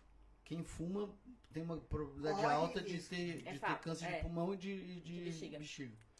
E aí, depois que ela fez a cirurgia, tudo, eu liguei pra ela e falei: mãe, vem pra, pro México, passa um mês comigo, a senhora pode ficar louca, porque ela não parou de fumar logo, né? O médico falou: você não precisa parar de fumar agora, que são, é muita coisa pra você lidar. Vai, faz seu tratamento e tudo, e depois você para. Falei: vem pro México, fica comigo um tempo, acho que ela ficou uns quase dois meses.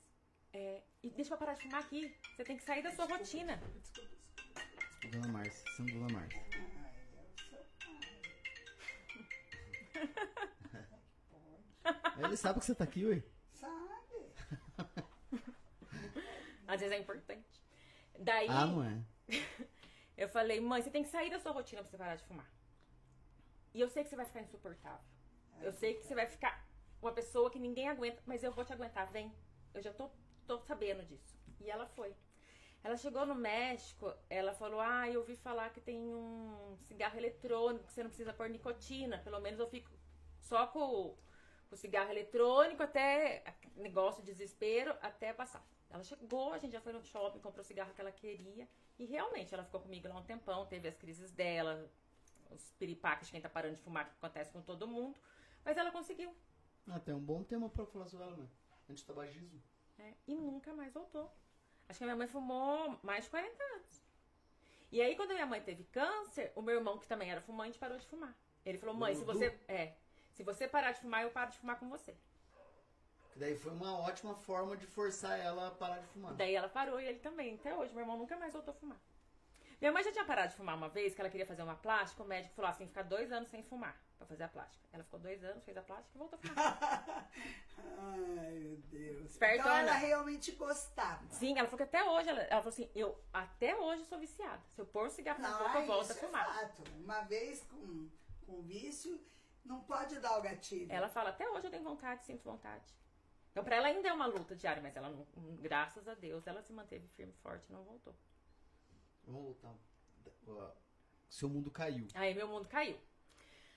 Aí foi muito difícil. Aí eu falava muito com as minhas irmãs. Eu, cho- eu lembro que quando eu recebi a notícia, eu liguei pro Júlio e falei, pelo amor de Deus, vai embora.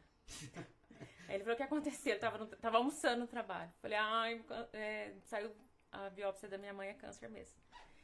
Eu fiquei muito. Aí o médico falou, não, não vai precisar de químio, mas você vai ter que fazer o controle pra ver se volta. Porque a sensação que dá é que, tipo, é, tá acabando, né? Eu, eu É. acho que é mais ou menos É. isso aí. E eu longe. Eu queria cuidar dela, eu não podia, porque eu tava lá. Tanto é que você pediu pra ela ir pra lá. É. E aí foi muito difícil pra mim. Foi muito, muito. eu eu acho que foi em abril isso. E foi, nossa, eu não, não, não consegui lidar, eu chorava, eu ficava tensa, eu queria saber notícia o tempo todo. nisso aí surgiu a fibromialgia ainda. É. Com Entendi. certeza. E logo em seguida, em agosto, minha tia Nice faleceu. Que era uma pessoa muito querida também. E ela faleceu do que, Tia Nice? Ela teve um AVC. Ah, tá. E ela é super jovem, saudável.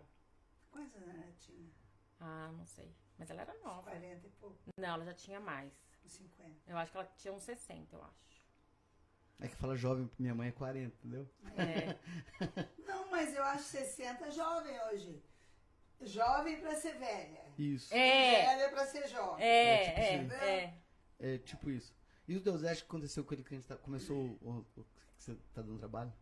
Meu pai, meu pai sofreu aquele acidente super De bicicleta. de bicicleta, que ele tava Foi. descendo a Embratel, o carro subiu, bateu de frente com ele. Foi esse o acidente que grave. Super, ele tava Você descendo a lembra do serra. Deus Ex? Eu achei que tinha sido uma capotada. uma Não, e eu lembro que eu encontrei com ele dois, três dias depois e falei, Deus Dete, mas não, tô ótimo. Tô ótimo. Meu pai é assim mesmo. E aí, É, isso pra mim foi outro baque também, Murilo. Eu quase morri, porque eu. Você tava no México ainda? Não, tava aqui. Tava, até tava aqui em Cambuí, foi no dia 25 de dezembro. Aí o Mucureba me avisou. Falou, Lisa, parece que seu pai caiu na Serra da Embratel. Ele só falou isso. Aí liguei pro meu pai, meu pai atendeu, mas meu pai não tava falando coisa com coisa. Daí ele falou assim: Eu tô aqui com o filho do Adão Paulino, mas não era, não era nenhum irmão do Mucureba, não, mas ele encanou que era. Porque o Josué parou pra socorrer ele na hora. Daí ele falava assim: Eu tô aqui com o filho do Adão Paulino, ele tá levando eu no hospital, ele com a mulher dele. Mentira, era um outro homem de São Paulo que tava levando com a mulher. Tá tudo bem, eu tô bem, não se preocupa. Bem, bem, bem. Aí o Júlio não tava, eu tava sem carro, liguei pro Samuel, meu vizinho, marido da Camila. Ah.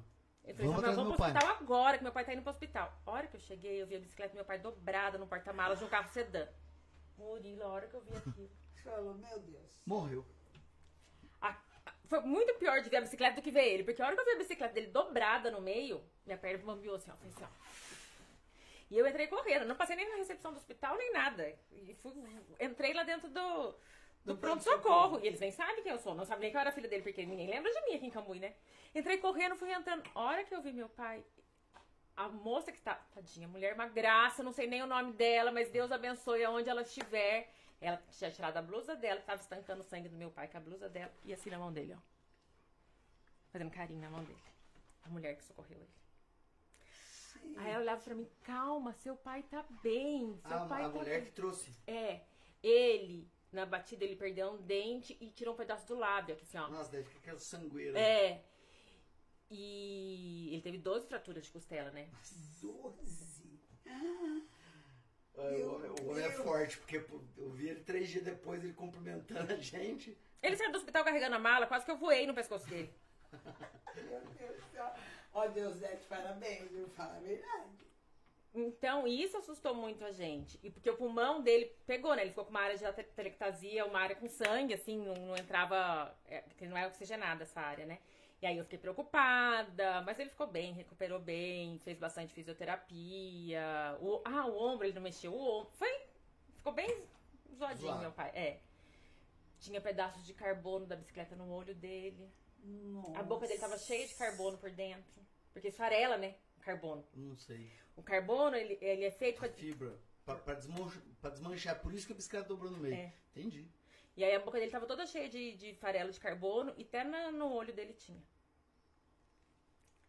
O Lávio, o Henrique fez um trabalho de mestre, hoje você nem fala que ele Perdeu. perdeu.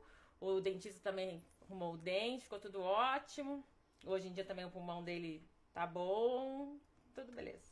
Tá, ó, já voltou pela lá, né? Já voltou Já pra lá. encontrei com ele Já pedalando. deu susto de novo, já voltou de novo.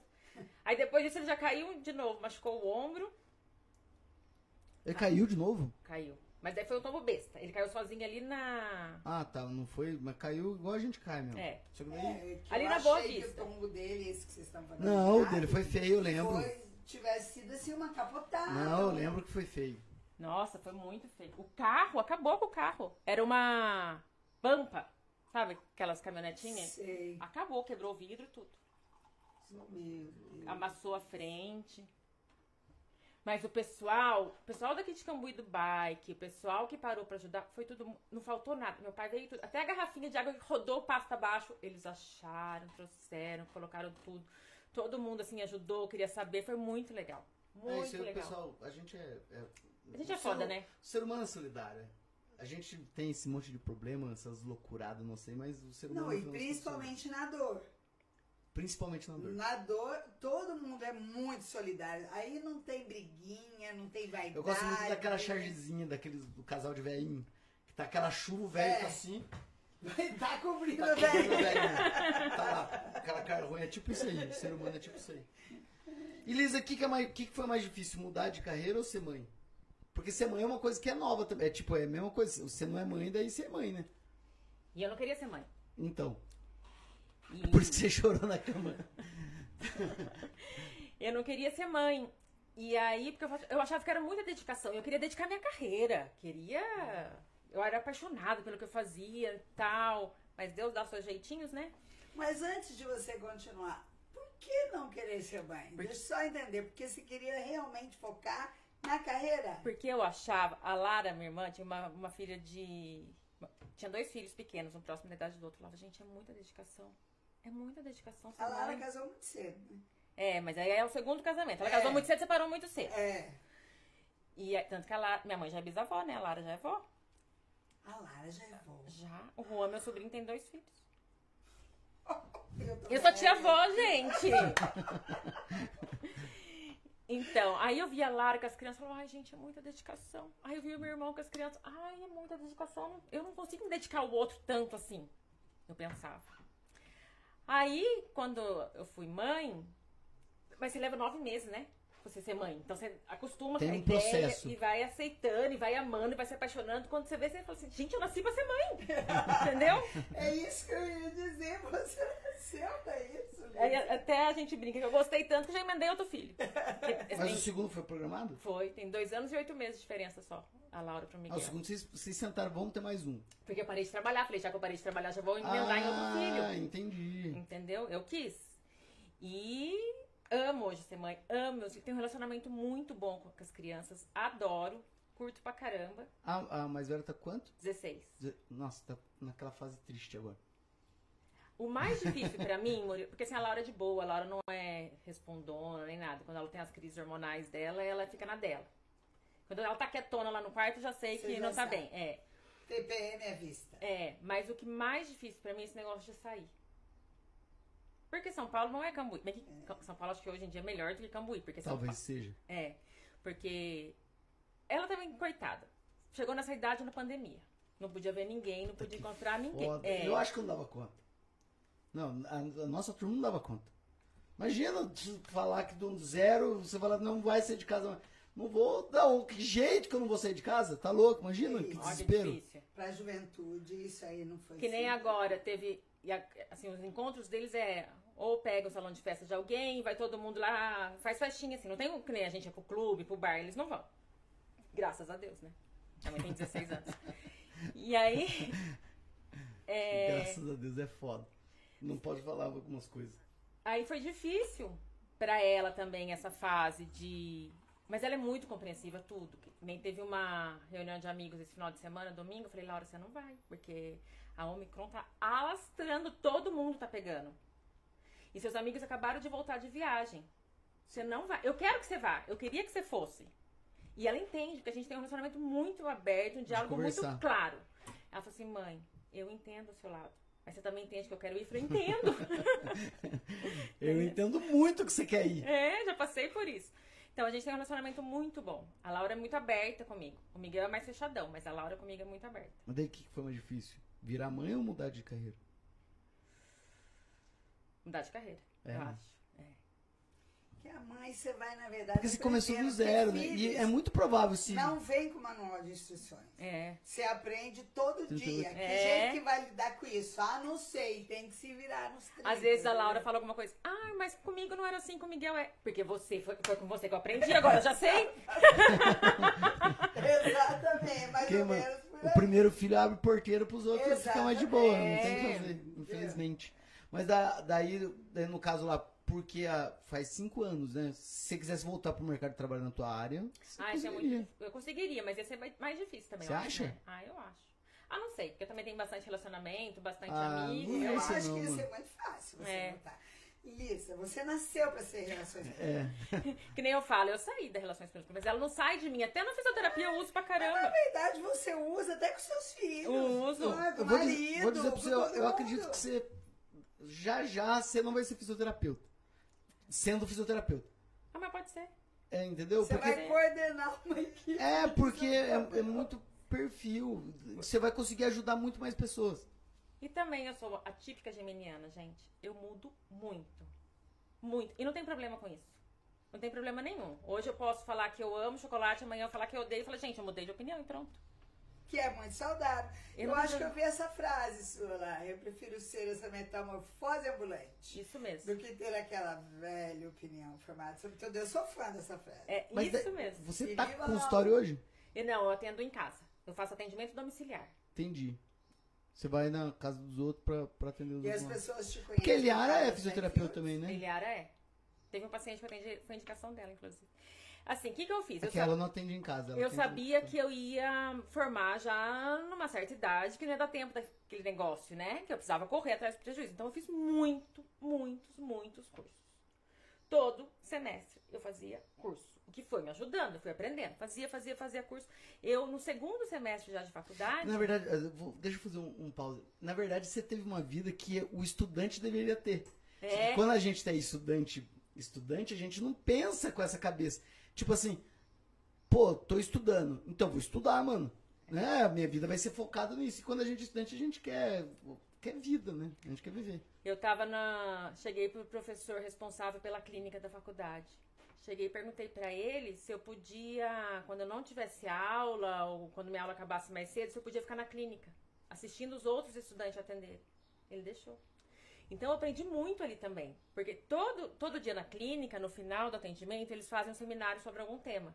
E eu, todo seminário eu tava lá pra aprender. Todo seminário eu tava lá, prestando atenção pra aprender. Então, isso me ajudou muito também. Os cursos que eu fiz, essa imersão na clínica que eu ia, que o Felipe maravilhoso deixava. É, as perguntas, eu indo atrás. O Mucureba mesmo, sabe? Vivia mandando mensagem pra ele, perguntando, indo atrás. A Eliara. a- Eu tenho a tia Milva, que é fisioterapeuta. Então, tem muitos fisioterapeutas na minha vida também que foram me ajudando. Na verdade, a família de vocês acabou indo todo mundo pra saúde. É. Se quiser vir pra Cambuí agora, tem até o. Dá pra montar lá, não tem filtro. Ah, não tem a Gabi. Então, tem, du tem a São Tem José duas e tem agora, eles a... têm. Vida Clínica, É, é verdade. duas- E a Clínica São José é onde eu morava, né? É, que é onde Ah, exatamente. a Onde era a minha casa, é adolescência. verdade. Que era lá. Adolescência não, da vida, né? Porque quando eu mudei pra São Paulo, eu ainda morava ali. E você tá, é, tipo, deu um ânimo, deu um up? Tipo, deu um, um assim, pô, agora vida nova? Nada. É, é essa a sensação que você tem hoje? Renasceu de novo? 2019 a gente quase mudou pra Madrid. Nossa. Eu até já tinha visto pra continuar a faculdade lá, como que era e tal. A gente quase, assim, mas foi muito quase. E a gente não foi. E tão engraçado porque eu rezava assim: ai, minha Nossa Senhora, eu não quero decidir, não faça o que for melhor pra mim e pra minha família. Escolha o que for melhor pra mim e pra minha família, né? Que escolha, escolha. Aí quando não deu certo, ela falou: Nossa Senhora, não era isso que eu queria que você escolhesse. eu queria que o melhor pra minha família fosse mudar. É isso mesmo. E deu um baque, assim, porque eu fiquei muito chateada de não ir. E por mais que eu falasse, não, tá ótimo, a gente não vai, eu falava, meu, eu podia estar morando na Europa, cara. Tô aqui. E meus filhos podiam estar ganhando as culturas. E, e mexeu muito comigo. Hoje eu falo, ainda bem que eu não fui pra Madrid. Tô super feliz. Deu Ah, um ato você- na minha vida, assim, ó. Eu, eu rejuvenesci, eu acho que a faculdade me rejuvenesceu. Claro. também. Ah, porque conviver com jovens rejuvenesce. Meu pai que conta que ele tinha uma, uma colega, não É, era? dona Wanda. Dona Wanda que tinha umas 12 faculdades. Não, 12 é exagero, mas é muito tempo. Mas ela tinha quatro faculdades. É. Mas a Laura tem um, um professor, professor dela de artes, que é assim. A primeira faculdade dele foi engenharia. Acho que, acho que ele tem umas 12 mesmo. Agora já tá fazendo outra. Porque ele, E é professor ele, de artes, ele mesmo. se sente bem É, com um no jovem. jo- E ela falava Essa isso. sensação que você tem. Meu filho falou isso pro Silvio. Ela tinha uns 60 na época, o Silvio devia ter uns 35, mais ou menos. Meu filho, eu estando no meio dos jovens, eu estou jovem. E é verdade. Porque jovem tem uma energia, uma coisa tão boa. Sabe? Não tem aquelas neuroses, porque a gente vai ficando velho, vai ficando meio neurótico, né? Se você não tomar cuidado, Ah, você é, é, é. pira, não sai de casa. É, é isso mesmo. Porque é intolerante, você vai ficando É. tão intolerante. Acho que tem que ser tudo do seu jeito. É, é. O certo é o seu jeito. É. É isso que a gente fala. Eu tenho um paciente que, que eu falo isso pra ele. Eu falo, é, se o senhor demorar muito pra casar, o senhor não vai casar mais. Ele é viúvo. Porque o senhor não vai querer mais mudar suas coisas. O senhor vai Exatamente. continua tudo igualzinho. E vai ser muito seletivo. É. Ah, não, essa pensa de ah, não. É, Larga a vai mão. lá, Ah, vai larga a mão. Larga a mão, não, fica do jeito tá. saber, né? Muito trabalho, tá muito trabalho. Mas relacionado é trabalho. Ó. É uma coisa que não é simples. É uma luta diária, né? Por mais que você ame, então, mães e os seus filhos. Claro que a gente tem problema de relacionamento. claro. Óbvio. É, é. Filhos com seus pais. Óbvio que tem problema. Gente, um colega de trabalho, com tudo, não é? Porque tudo é, é difícil, são cabeças diferentes. Você não é capaz de adivinhar o que tá passando na cabeça do outro. Modo de enxergar. E hoje você tá tranquilo. É que eu tô, tô, tipo, meio que começando a encerrar. Ah, tá bom. Hoje sim, hoje tá tranquilo. Hoje eu atendo. Quando eu comecei a atender assim que eu saí da faculdade, eu atendia todo mundo, inclusive de graça, porque eu queria aprender muito. E hoje eu tô bem. Graças a Deus. Posso Então, dizer tipo, que eu tenho você- bastante paciente. E cada evolução de um paciente, pra, mim- pra mim, é uma vitória também, sabe? Que é diferente de quem tá começando, né? É muito bonito isso. Que eu falo, porque que a, a cabeça é outra. A cabeça. Tem um seriado, eu vou recomendar pro pessoal. Tem, ele tá disponível na Amazon que chama Doc. É um seriado italiano. É como se fosse Dr. House, mas não é nada a ver com House. Qual é a história? Era um cara que era chatão. E lá eles chamam de medicina interna. Existe a medicina cirúrgica a medicina interna, que é a medicina clínica em geral. E ele era muito foda dessa área de medicina interna. Só que daí ele, ele toma um tiro na, na cara e fica e perde 12 anos da vida dele. Ele tem uma amnésia de 12 anos. E daí é muito legal porque ele é um cara que é muito foda na medicina, mas sem memória de 12 anos. E ele era muito chato. E daí ele começa a odiar ele. Ele falou, mas cara, eu era muito chato, como é que vocês toleravam eu? E, sabe assim, nesse processo, mostrando isso, que daí ele com a cabeça de 12 anos atrás, sendo médico hoje. Muito legal, recomendo. Na verdade, só tem a primeira temporada. Espero que tenha a segunda temporada. Recomendo muito isso aí. Chama Doc, pessoal. O Tá Maurício falou uma frase interessante, né? Que você falou. Eu era insuportável, como é que vocês me toleravam? Porque a gente gosta, porque quando a gente gosta, se gosta apesar dele, É. né? Você fala, pô, mas é muito mala. Ah, não, às vezes você só tolera mesmo.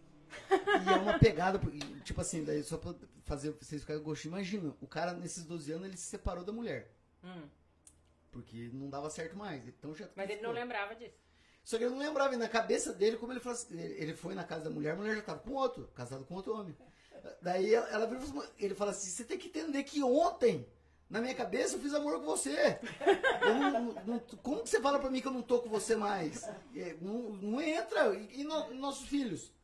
E um filho tinha perdido. Nossa, tem um filho que tinha morrido, entendeu? Ah, e o que meu motivou, o que motivou a separação foi o filho que perdeu. E daí ele falou assim, porra, mas eu tô tendo luto.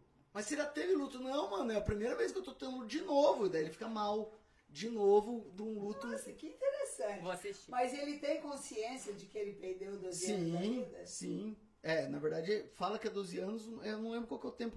É, Ah, é tipo tudo 12 bem, anos. ah, Mas ele, ele lembra. precisa ser muito spoiler. E, e uma coisa que é, que é difícil pra ele também, que ele, ele fica meio que, tipo, num. é, tipo, no banco reserva da medicina interna. Por quê? Porque 12 anos de evolução da medicina é muito grande. Nossa, é verdade. Entendeu? Por exemplo, e, e o seriado foi feito agora. Então é pós-pandemia. Então ele acorda, é como se ele acordasse no mundo. pan- Imagina assim, você acorda hoje com amnésia e você não lembra que tá pandemia. Daí você sai pra rua, tá todo mundo de máscara. Putz. Imagina que, entendeu? Que eu achei muito bem bolado. Eu falei, cara, que seriado muito bem feito. Muito legal. Porque é um médico fiquei que sabe de tudo. Aí ele falou, mas o que, que é isso aí? É porque pandemia. Mas- Uma pandemia do quê? De gripe? De gripe? Gripe todo mundo. Que, que isso? Mas é aquela do frango, do H1N1? Não, é Covid. Ele, Meu Deus, o que aconteceu com o mundo? Sabe uma coisa assim? E aí ele começa a dar receita de remédio que já foi comprovado que não podia dar. Gente, que difícil, né, pra ele, coitado. Entendeu? Quero É- assistir. é muito A gente fala hora. muito assim na fisioterapia. Hoje, o correto é isso. Daqui seis meses eu não sei. Não porque sabe mais. saem outros artigos, outros estudos que você não sabe. Você se- tem que andar mil por hora. É. Igual atividade física, né? É. Atividade física. Antes era bom máquina, agora a máquina já está sendo abolida. Não, antes era mais- ótimo repouso. Tudo repouso. Não, gente, ó, repouso, isso eu vou falar antes repouso. da gente encerrar. Quem tem dor na coluna, eu tenho um trabalho, pesquisei mais de 60 artigos. Porque eu Não tenho. faça É repouso, mesmo, pelo né? amor de É. Deus. Meu, TCC foi sobre isso. Não faça Nossa, que repouso. legal, Lisa. É outra coisa que dá pra pensar, estudar depois de velho, você pensa em você, né? Não faça repouso. E foi comprovado que qualquer atividade, ó, pilates, bicicleta ergométrica e caminhada são efetivos para dor na coluna. Isso. Então, se você tem dor na coluna, vai caminhar, que é de graça. Eu falei isso pra todo mundo. Que as pessoas ficam em casa fazendo repouso, é um absurdo. Olha, eu tive um período da minha vida que eu fiquei travada mais de um mês. Travada, a ponto de não poder mexer o pescoço pra escovar o dente. E eu passava deitada o dia inteirinho. Como assim? E aí eu comecei a fazer fisioterapia E eu percebi que quando eu movimentava, o negócio aliviava. Então eu ficava deitada, mas eu ficava o tempo inteiro fazendo exercício da fisioterapia. Aí eu melhorei. E a gente é burro, porque quando a gente tá com a coluna travada, você vê que não, o problema é sentar e levantar. Mas quando tá andando? Não, quando tá andando não dói. Então fica andando, beleza. Então, bonito. um- tipo, né? uma pessoa falou isso Mas pra mim. o Falou, mandava fazer repouso. uma pessoa falou pra mim, nossa, eu, quando eu fui pra Aparecida, eu tava morrendo de medo da minha coluna, porque eu tenho muita dor na coluna. Não doeu nenhuma vez na caminhada. Falei, pois é. Não dói mesmo. O que dói é o pé. Se você vai de tênis novo. Porque se você for de tênis bem velhinho, nem, Nem isso dói. Dona Marcia, estamos chegando no final. Então vamos É com lá, você agora. parte final.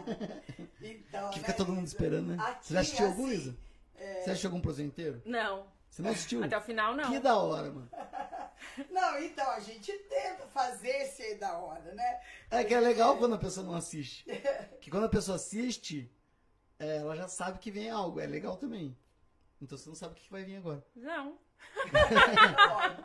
Mas então, Agora eu tô nervosa. Agora assim. É, eu falei, ai meu Deus. Não, eu antes eu quero falar mais um pouquinho das coisas que eu vi no, no, no seu Facebook. Ah, gente, não perguntei do Coisinhas da Lisa. Lembra que você montou uma Coisinhas da Lisa? Frescurinhas da Lisa eu tinha. Que era, você vendia umas coisas, não é? Eu vendi umas. Ah, eu também tenho. Vendi umas coisas. Tem Eu ainda? sei mais Não. coisa aí. Não, eu vendi umas coisas e depois. Uma... Desapego. É, tudo. Tudo que era meu eu vendia. Ou quando eu viajava, eu trazia pra vender, Ah, entendi, entendeu? Entendi. Nossa, mas eu vendia muito. Vendia mesmo. Eu lembro. Ela trazia. Aí, e, e divulgava onde? Facebook? No, no Facebook, no Instagram. Você sempre- na verdade, você sempre teve à frente, Você é se muito for pensar, ô Lisa. Você vai ter uma clínica de fisioterapia daqui a um tempo. Mas agora eu não quero, não. Agora tô Agora pensando você assim. quer Agora eu quero cuidar. Agora é isso que Eu eu, quero quero. Amanhã eu sei. a. Ah, isso aí, metamorfose ambulante. Eu sou gêmea, Perfeito. geminiana. É, é muito típica.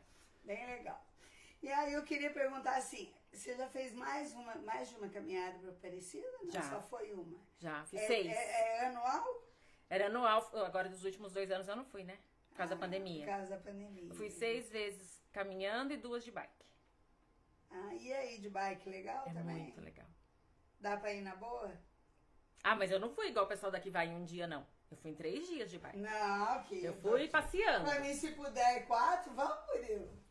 Vamos, hein? Eu fui passeando, assim. Parei pra dormir em Gonçalves. Vamos ter que, tem que treinar o fiofó. Não. Porque a perna eu acho que é de boa. Porque você vai parando, mas Você o- sabe a que esse bunda dia tem eu que estar peguei- calejada. Eu peguei segunda-feira passada a bicicleta, eu achei que eu não ia conseguir andar nada. Nesse dia eu andei 10 quilômetros. Aí, ó. É tudo questão de. Eu falo, é questão de treino, tudo. O paciente fala, eu não vou conseguir fazer isso. Eu falei assim, agora não, mas a gente vai treinar e você vai. E aí vai, e doeu um pouquinho. Eu não treinei pra fazer invertida, que era o meu sonho? Fez? Fiz. É, eu lembro que eu falei, eu, eu dava uns. Umas dicas pra mim. Não, Lisa, pelo amor de Deus. Sai da parede. Sai da parede. Sai da parede! É que minha, é que minha mãe. é- Porque se fica na parede, você ganha escora. Né? A fisioterapia sabe, bengala é o último recurso. Porque se você der bengala, o cara vai apre- aprender com a bengala. Então, Aí eu le- demorei bastante para aprender, mas aprendi também. Mas então, agora eu vou, vou para o encerramento. E to- todo o encerramento a gente tenta fazer uma homenagem pro, pro, pro convidado. E assim, eu tinha um, um desejo que se concretizou, que era fazer algo tipo música em prosa. Porque cantar não pode cantar por conta de direitos autorais, né? é mesmo. E eu não sou cantora, assim, eu canto, mas eu não sou cantora de ter toda a parafernália e tal. E aí eu ia precisar de muita colaboração para poder fazer essas gravações e tal. E aí eu comecei a fazer só o celular mesmo, declamar umas poesias e tal. E aí veio pro Prozê e aí eu homenageio as pessoas com alguma música. Gente, que bárbaro! E aí, pra você, foi muito interessante.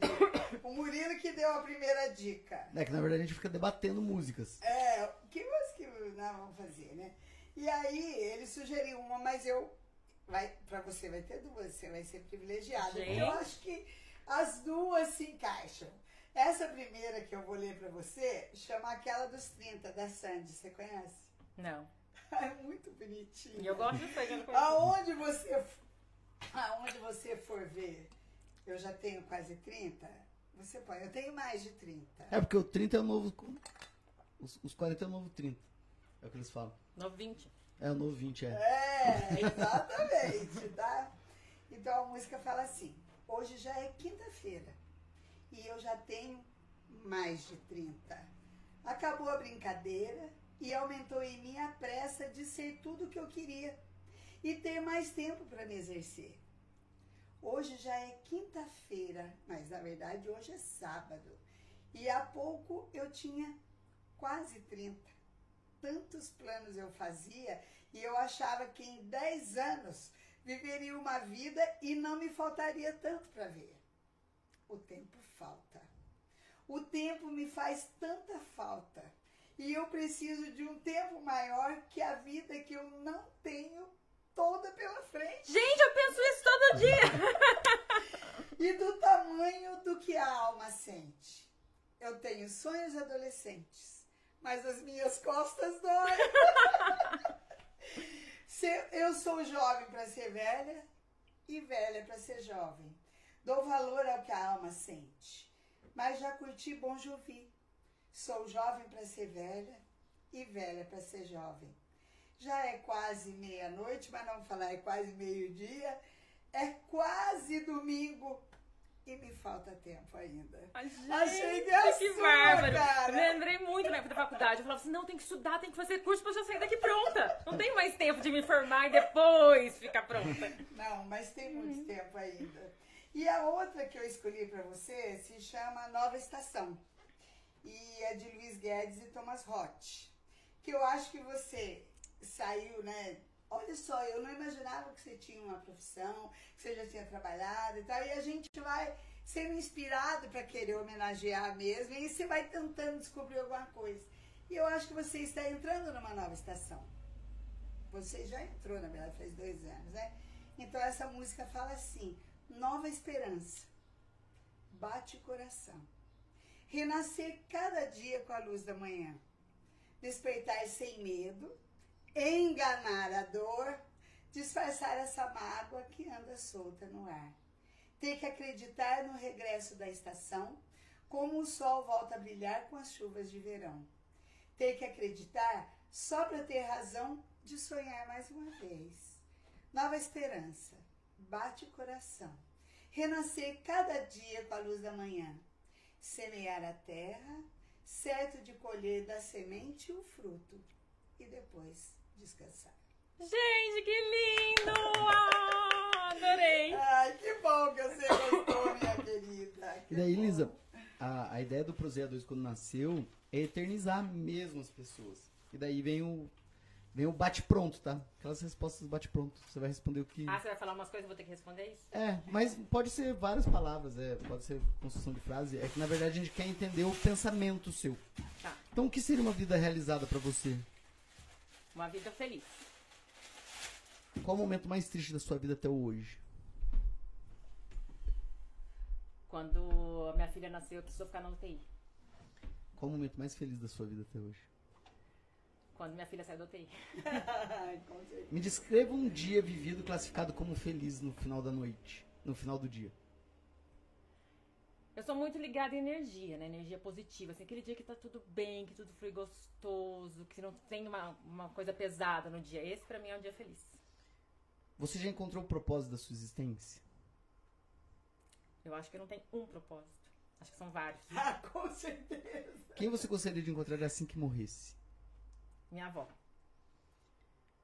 Qual dia você. Isso é a pergunta que é da Milene. Qual dia você experimentou o amor verdadeiro? Ah, de mãe. Que pergunta você gostaria de fazer pra você mesma? Hum, eu já faço tanta pergunta pra mim mesma. Será que eu vou ter outra profissão daqui a 10 anos? E você acha que você vai ter 10 outra profissão daqui a 10 anos? Não sei. Você está preparado pra morrer? Tô. Porque você é feliz. Porque eu sou muito privilegiada. Eu tenho uma família feliz, eu tenho meus pais presentes, meus filhos bem, o marido. Eu acho que o meu dia a dia me faz feliz. Indica o livro, Nascidos para correr. indica um filme. Ai, filmes são tantos. Mas um bonitinho aí que tá na Netflix é O Menino que Inventou o Vento. Ai, genial. Uma série ou novela? Pra indicar o que eu gosto. Por exemplo, eu amo Grey's Anatomy, assisti mais de uma vez. Pronto, Grey's Anatomy. Tá Uma bom. música? A do Raul. Metamorfose? Se você pudesse voltar no tempo e encontrar com você com 16 anos, que conselho você se daria? Beba menos, minha filha! Um conselho pra humanidade. Respeito e amor ao próximo. Mensagem final, dona Márcia? Então, eu preciso pegar o troféu dela. Que eu Corre lá. Mensagem, mensagem final tua. Tem presente. Sério? É? Gente, esse negócio aqui é muito profissional. É, na verdade nós estamos melhorando, você Nossa, pensa. vocês são muito chiques. E a Emilene tadinha, a a Emilene tadinha, não, mas é pra acabar mesmo. A Emilene tadinha, até, ela vai ter que voltar aqui pra ganhar o, o presente, porque o, o troféu veio depois que a Emilene já veio, entendeu? Na, Entendi. na Emilene não tinha ainda, agora tem Você, presente. não, você leu esse livro, Nascidos para Correr? Já. Eu fiz um curso com a fisioterapeuta dele. Olha que legal. Fala pra você, eu corro atrás, ó. É, eu vou. eu- minha mãe tá indo pros Estados Unidos agora, eu vou comprar aquela Luna Sandals. Eu corro descalço. Eu fiz o curso, ela chama Irina Davis. Ela veio pro Brasil dar um curso, eu fiz. E você corre descalço? Não, mas corro com tênis mais, mais minimalista. É, não entendi. Eu quero Luna Ô, Sandals. que você está se destacando, né, bem? Você vai atrás. Ah, eu vou né? atrás. Isso eu vou mesmo. Vai ter Isso eu filme vou. agora, inclusive, né? Pro É, acho que já saiu.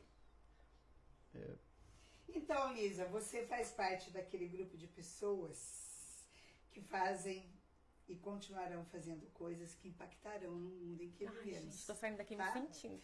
Nos alegrou muito com a sua presença e provou que é boa de prosa, cara. Fala bem pra caramba.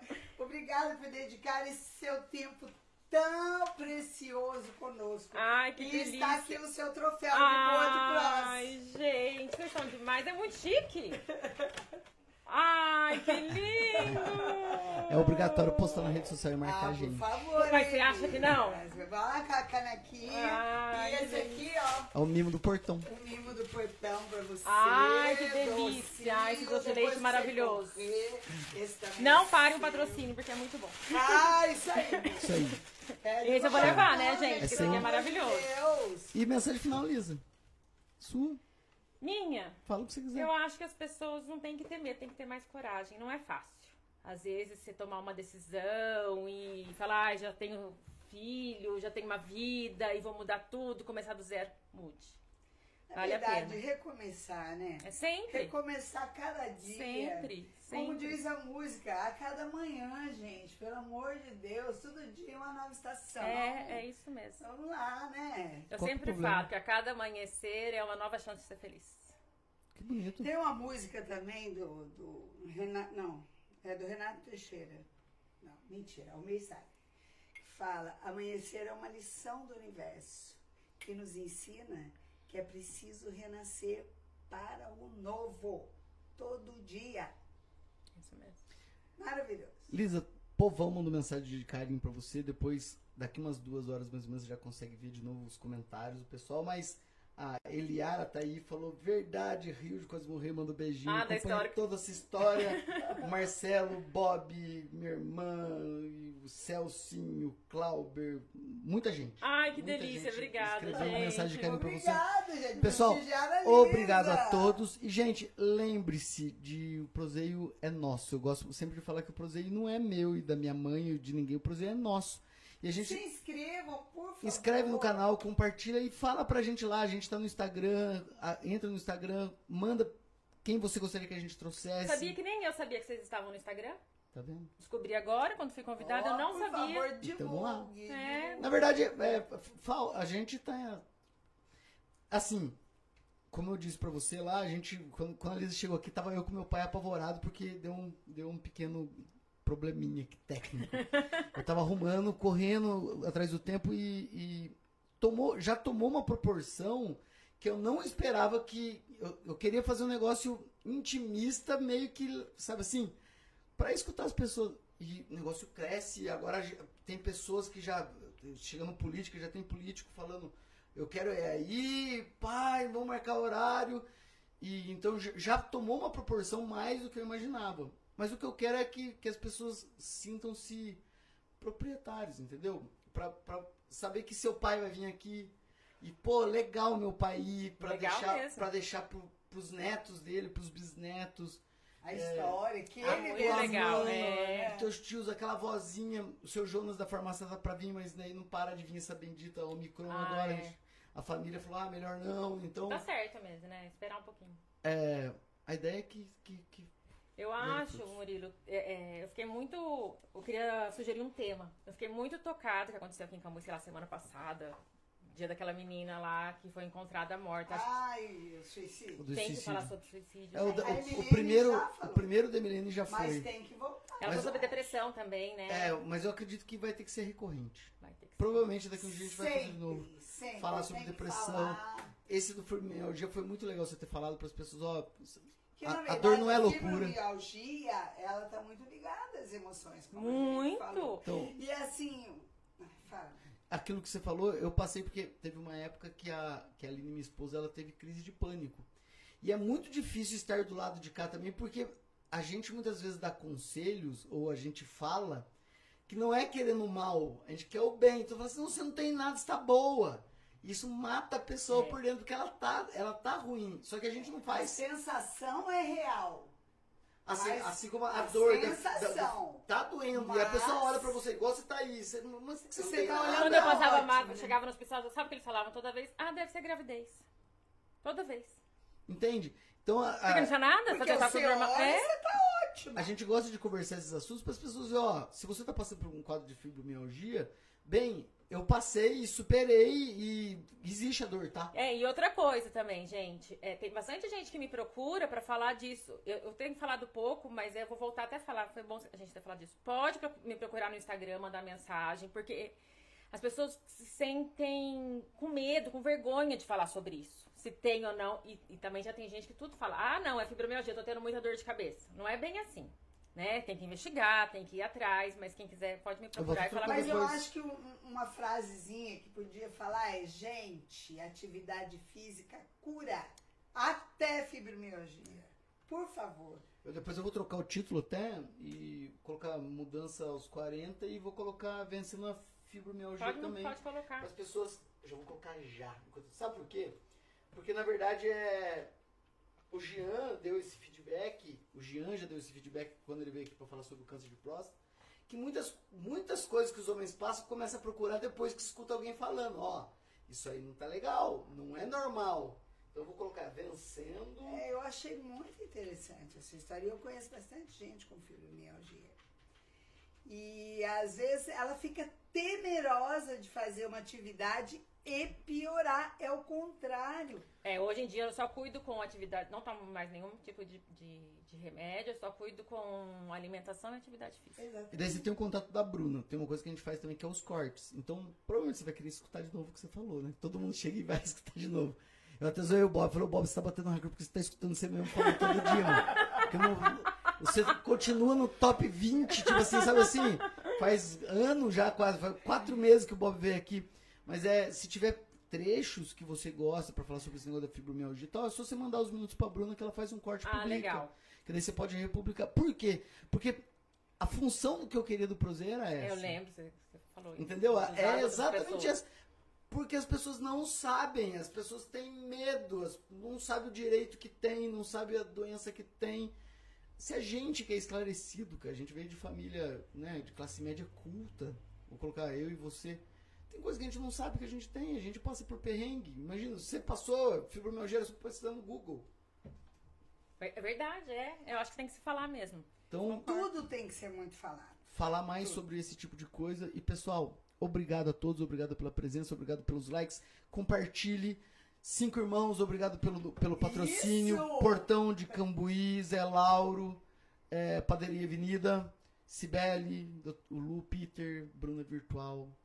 Obrigado a todos. Infocam. Infocan. obrigado a todos de coração. Temos a Lisa. A Lisa tá na rede social. Pode falar a sua rede social? Pode. Fala, é, pessoal. é Lambert underline Lisa com Z. Ela é fisioterapeuta, atua em São Paulo, mas também no Brasil todo. É? No mundo todo, né? No mundo todo. No mundo todo pela internet. Precisou de fisioterapeuta? Ligue pra E Lisa. se você tá com dúvida de fibromialgia, ela se prontificou, fala com ela que ela, que ela vai dar os encaminhamentos pra vocês pra ver que vocês estão. Tá bom, pessoal? Obrigado de novo, mais uma vez. Janaína Santos, acho que é a tua cunhada, né? Mandou um abraço. Tchau, Obrigado gente. também. Tchau pra todos. Obrigado. Até o próximo programa. Semana que vem, Fernanda Frois. Tchau! Adorei. Proseio é bom, bom. A2, A3 é bom demais. Sou proseio, A2 é bom demais. Proseio com café, com bolo de fubá, um pão de queijo e doce de colher. Pois é, um pão de queijo e doce de colher.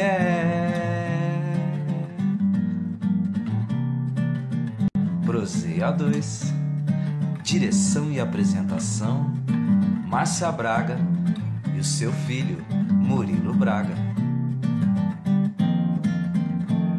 Proseio A2 é bom, A2, A3 é bom demais. Sou proseio A2 é bom demais.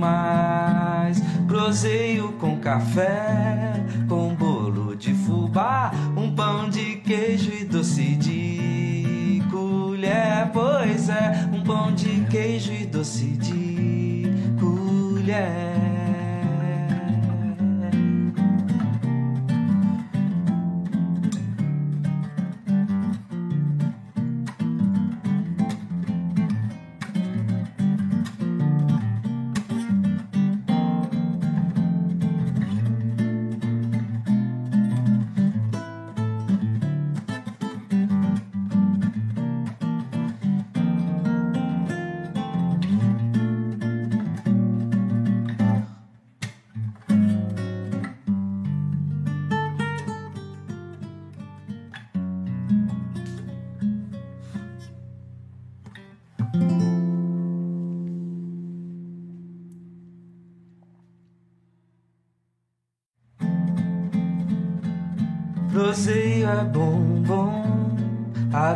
A2, A3 é bom demais. Sou proseio, A2 é bom demais. Proseio com café, com bolo de fubá, um pão de queijo e doce de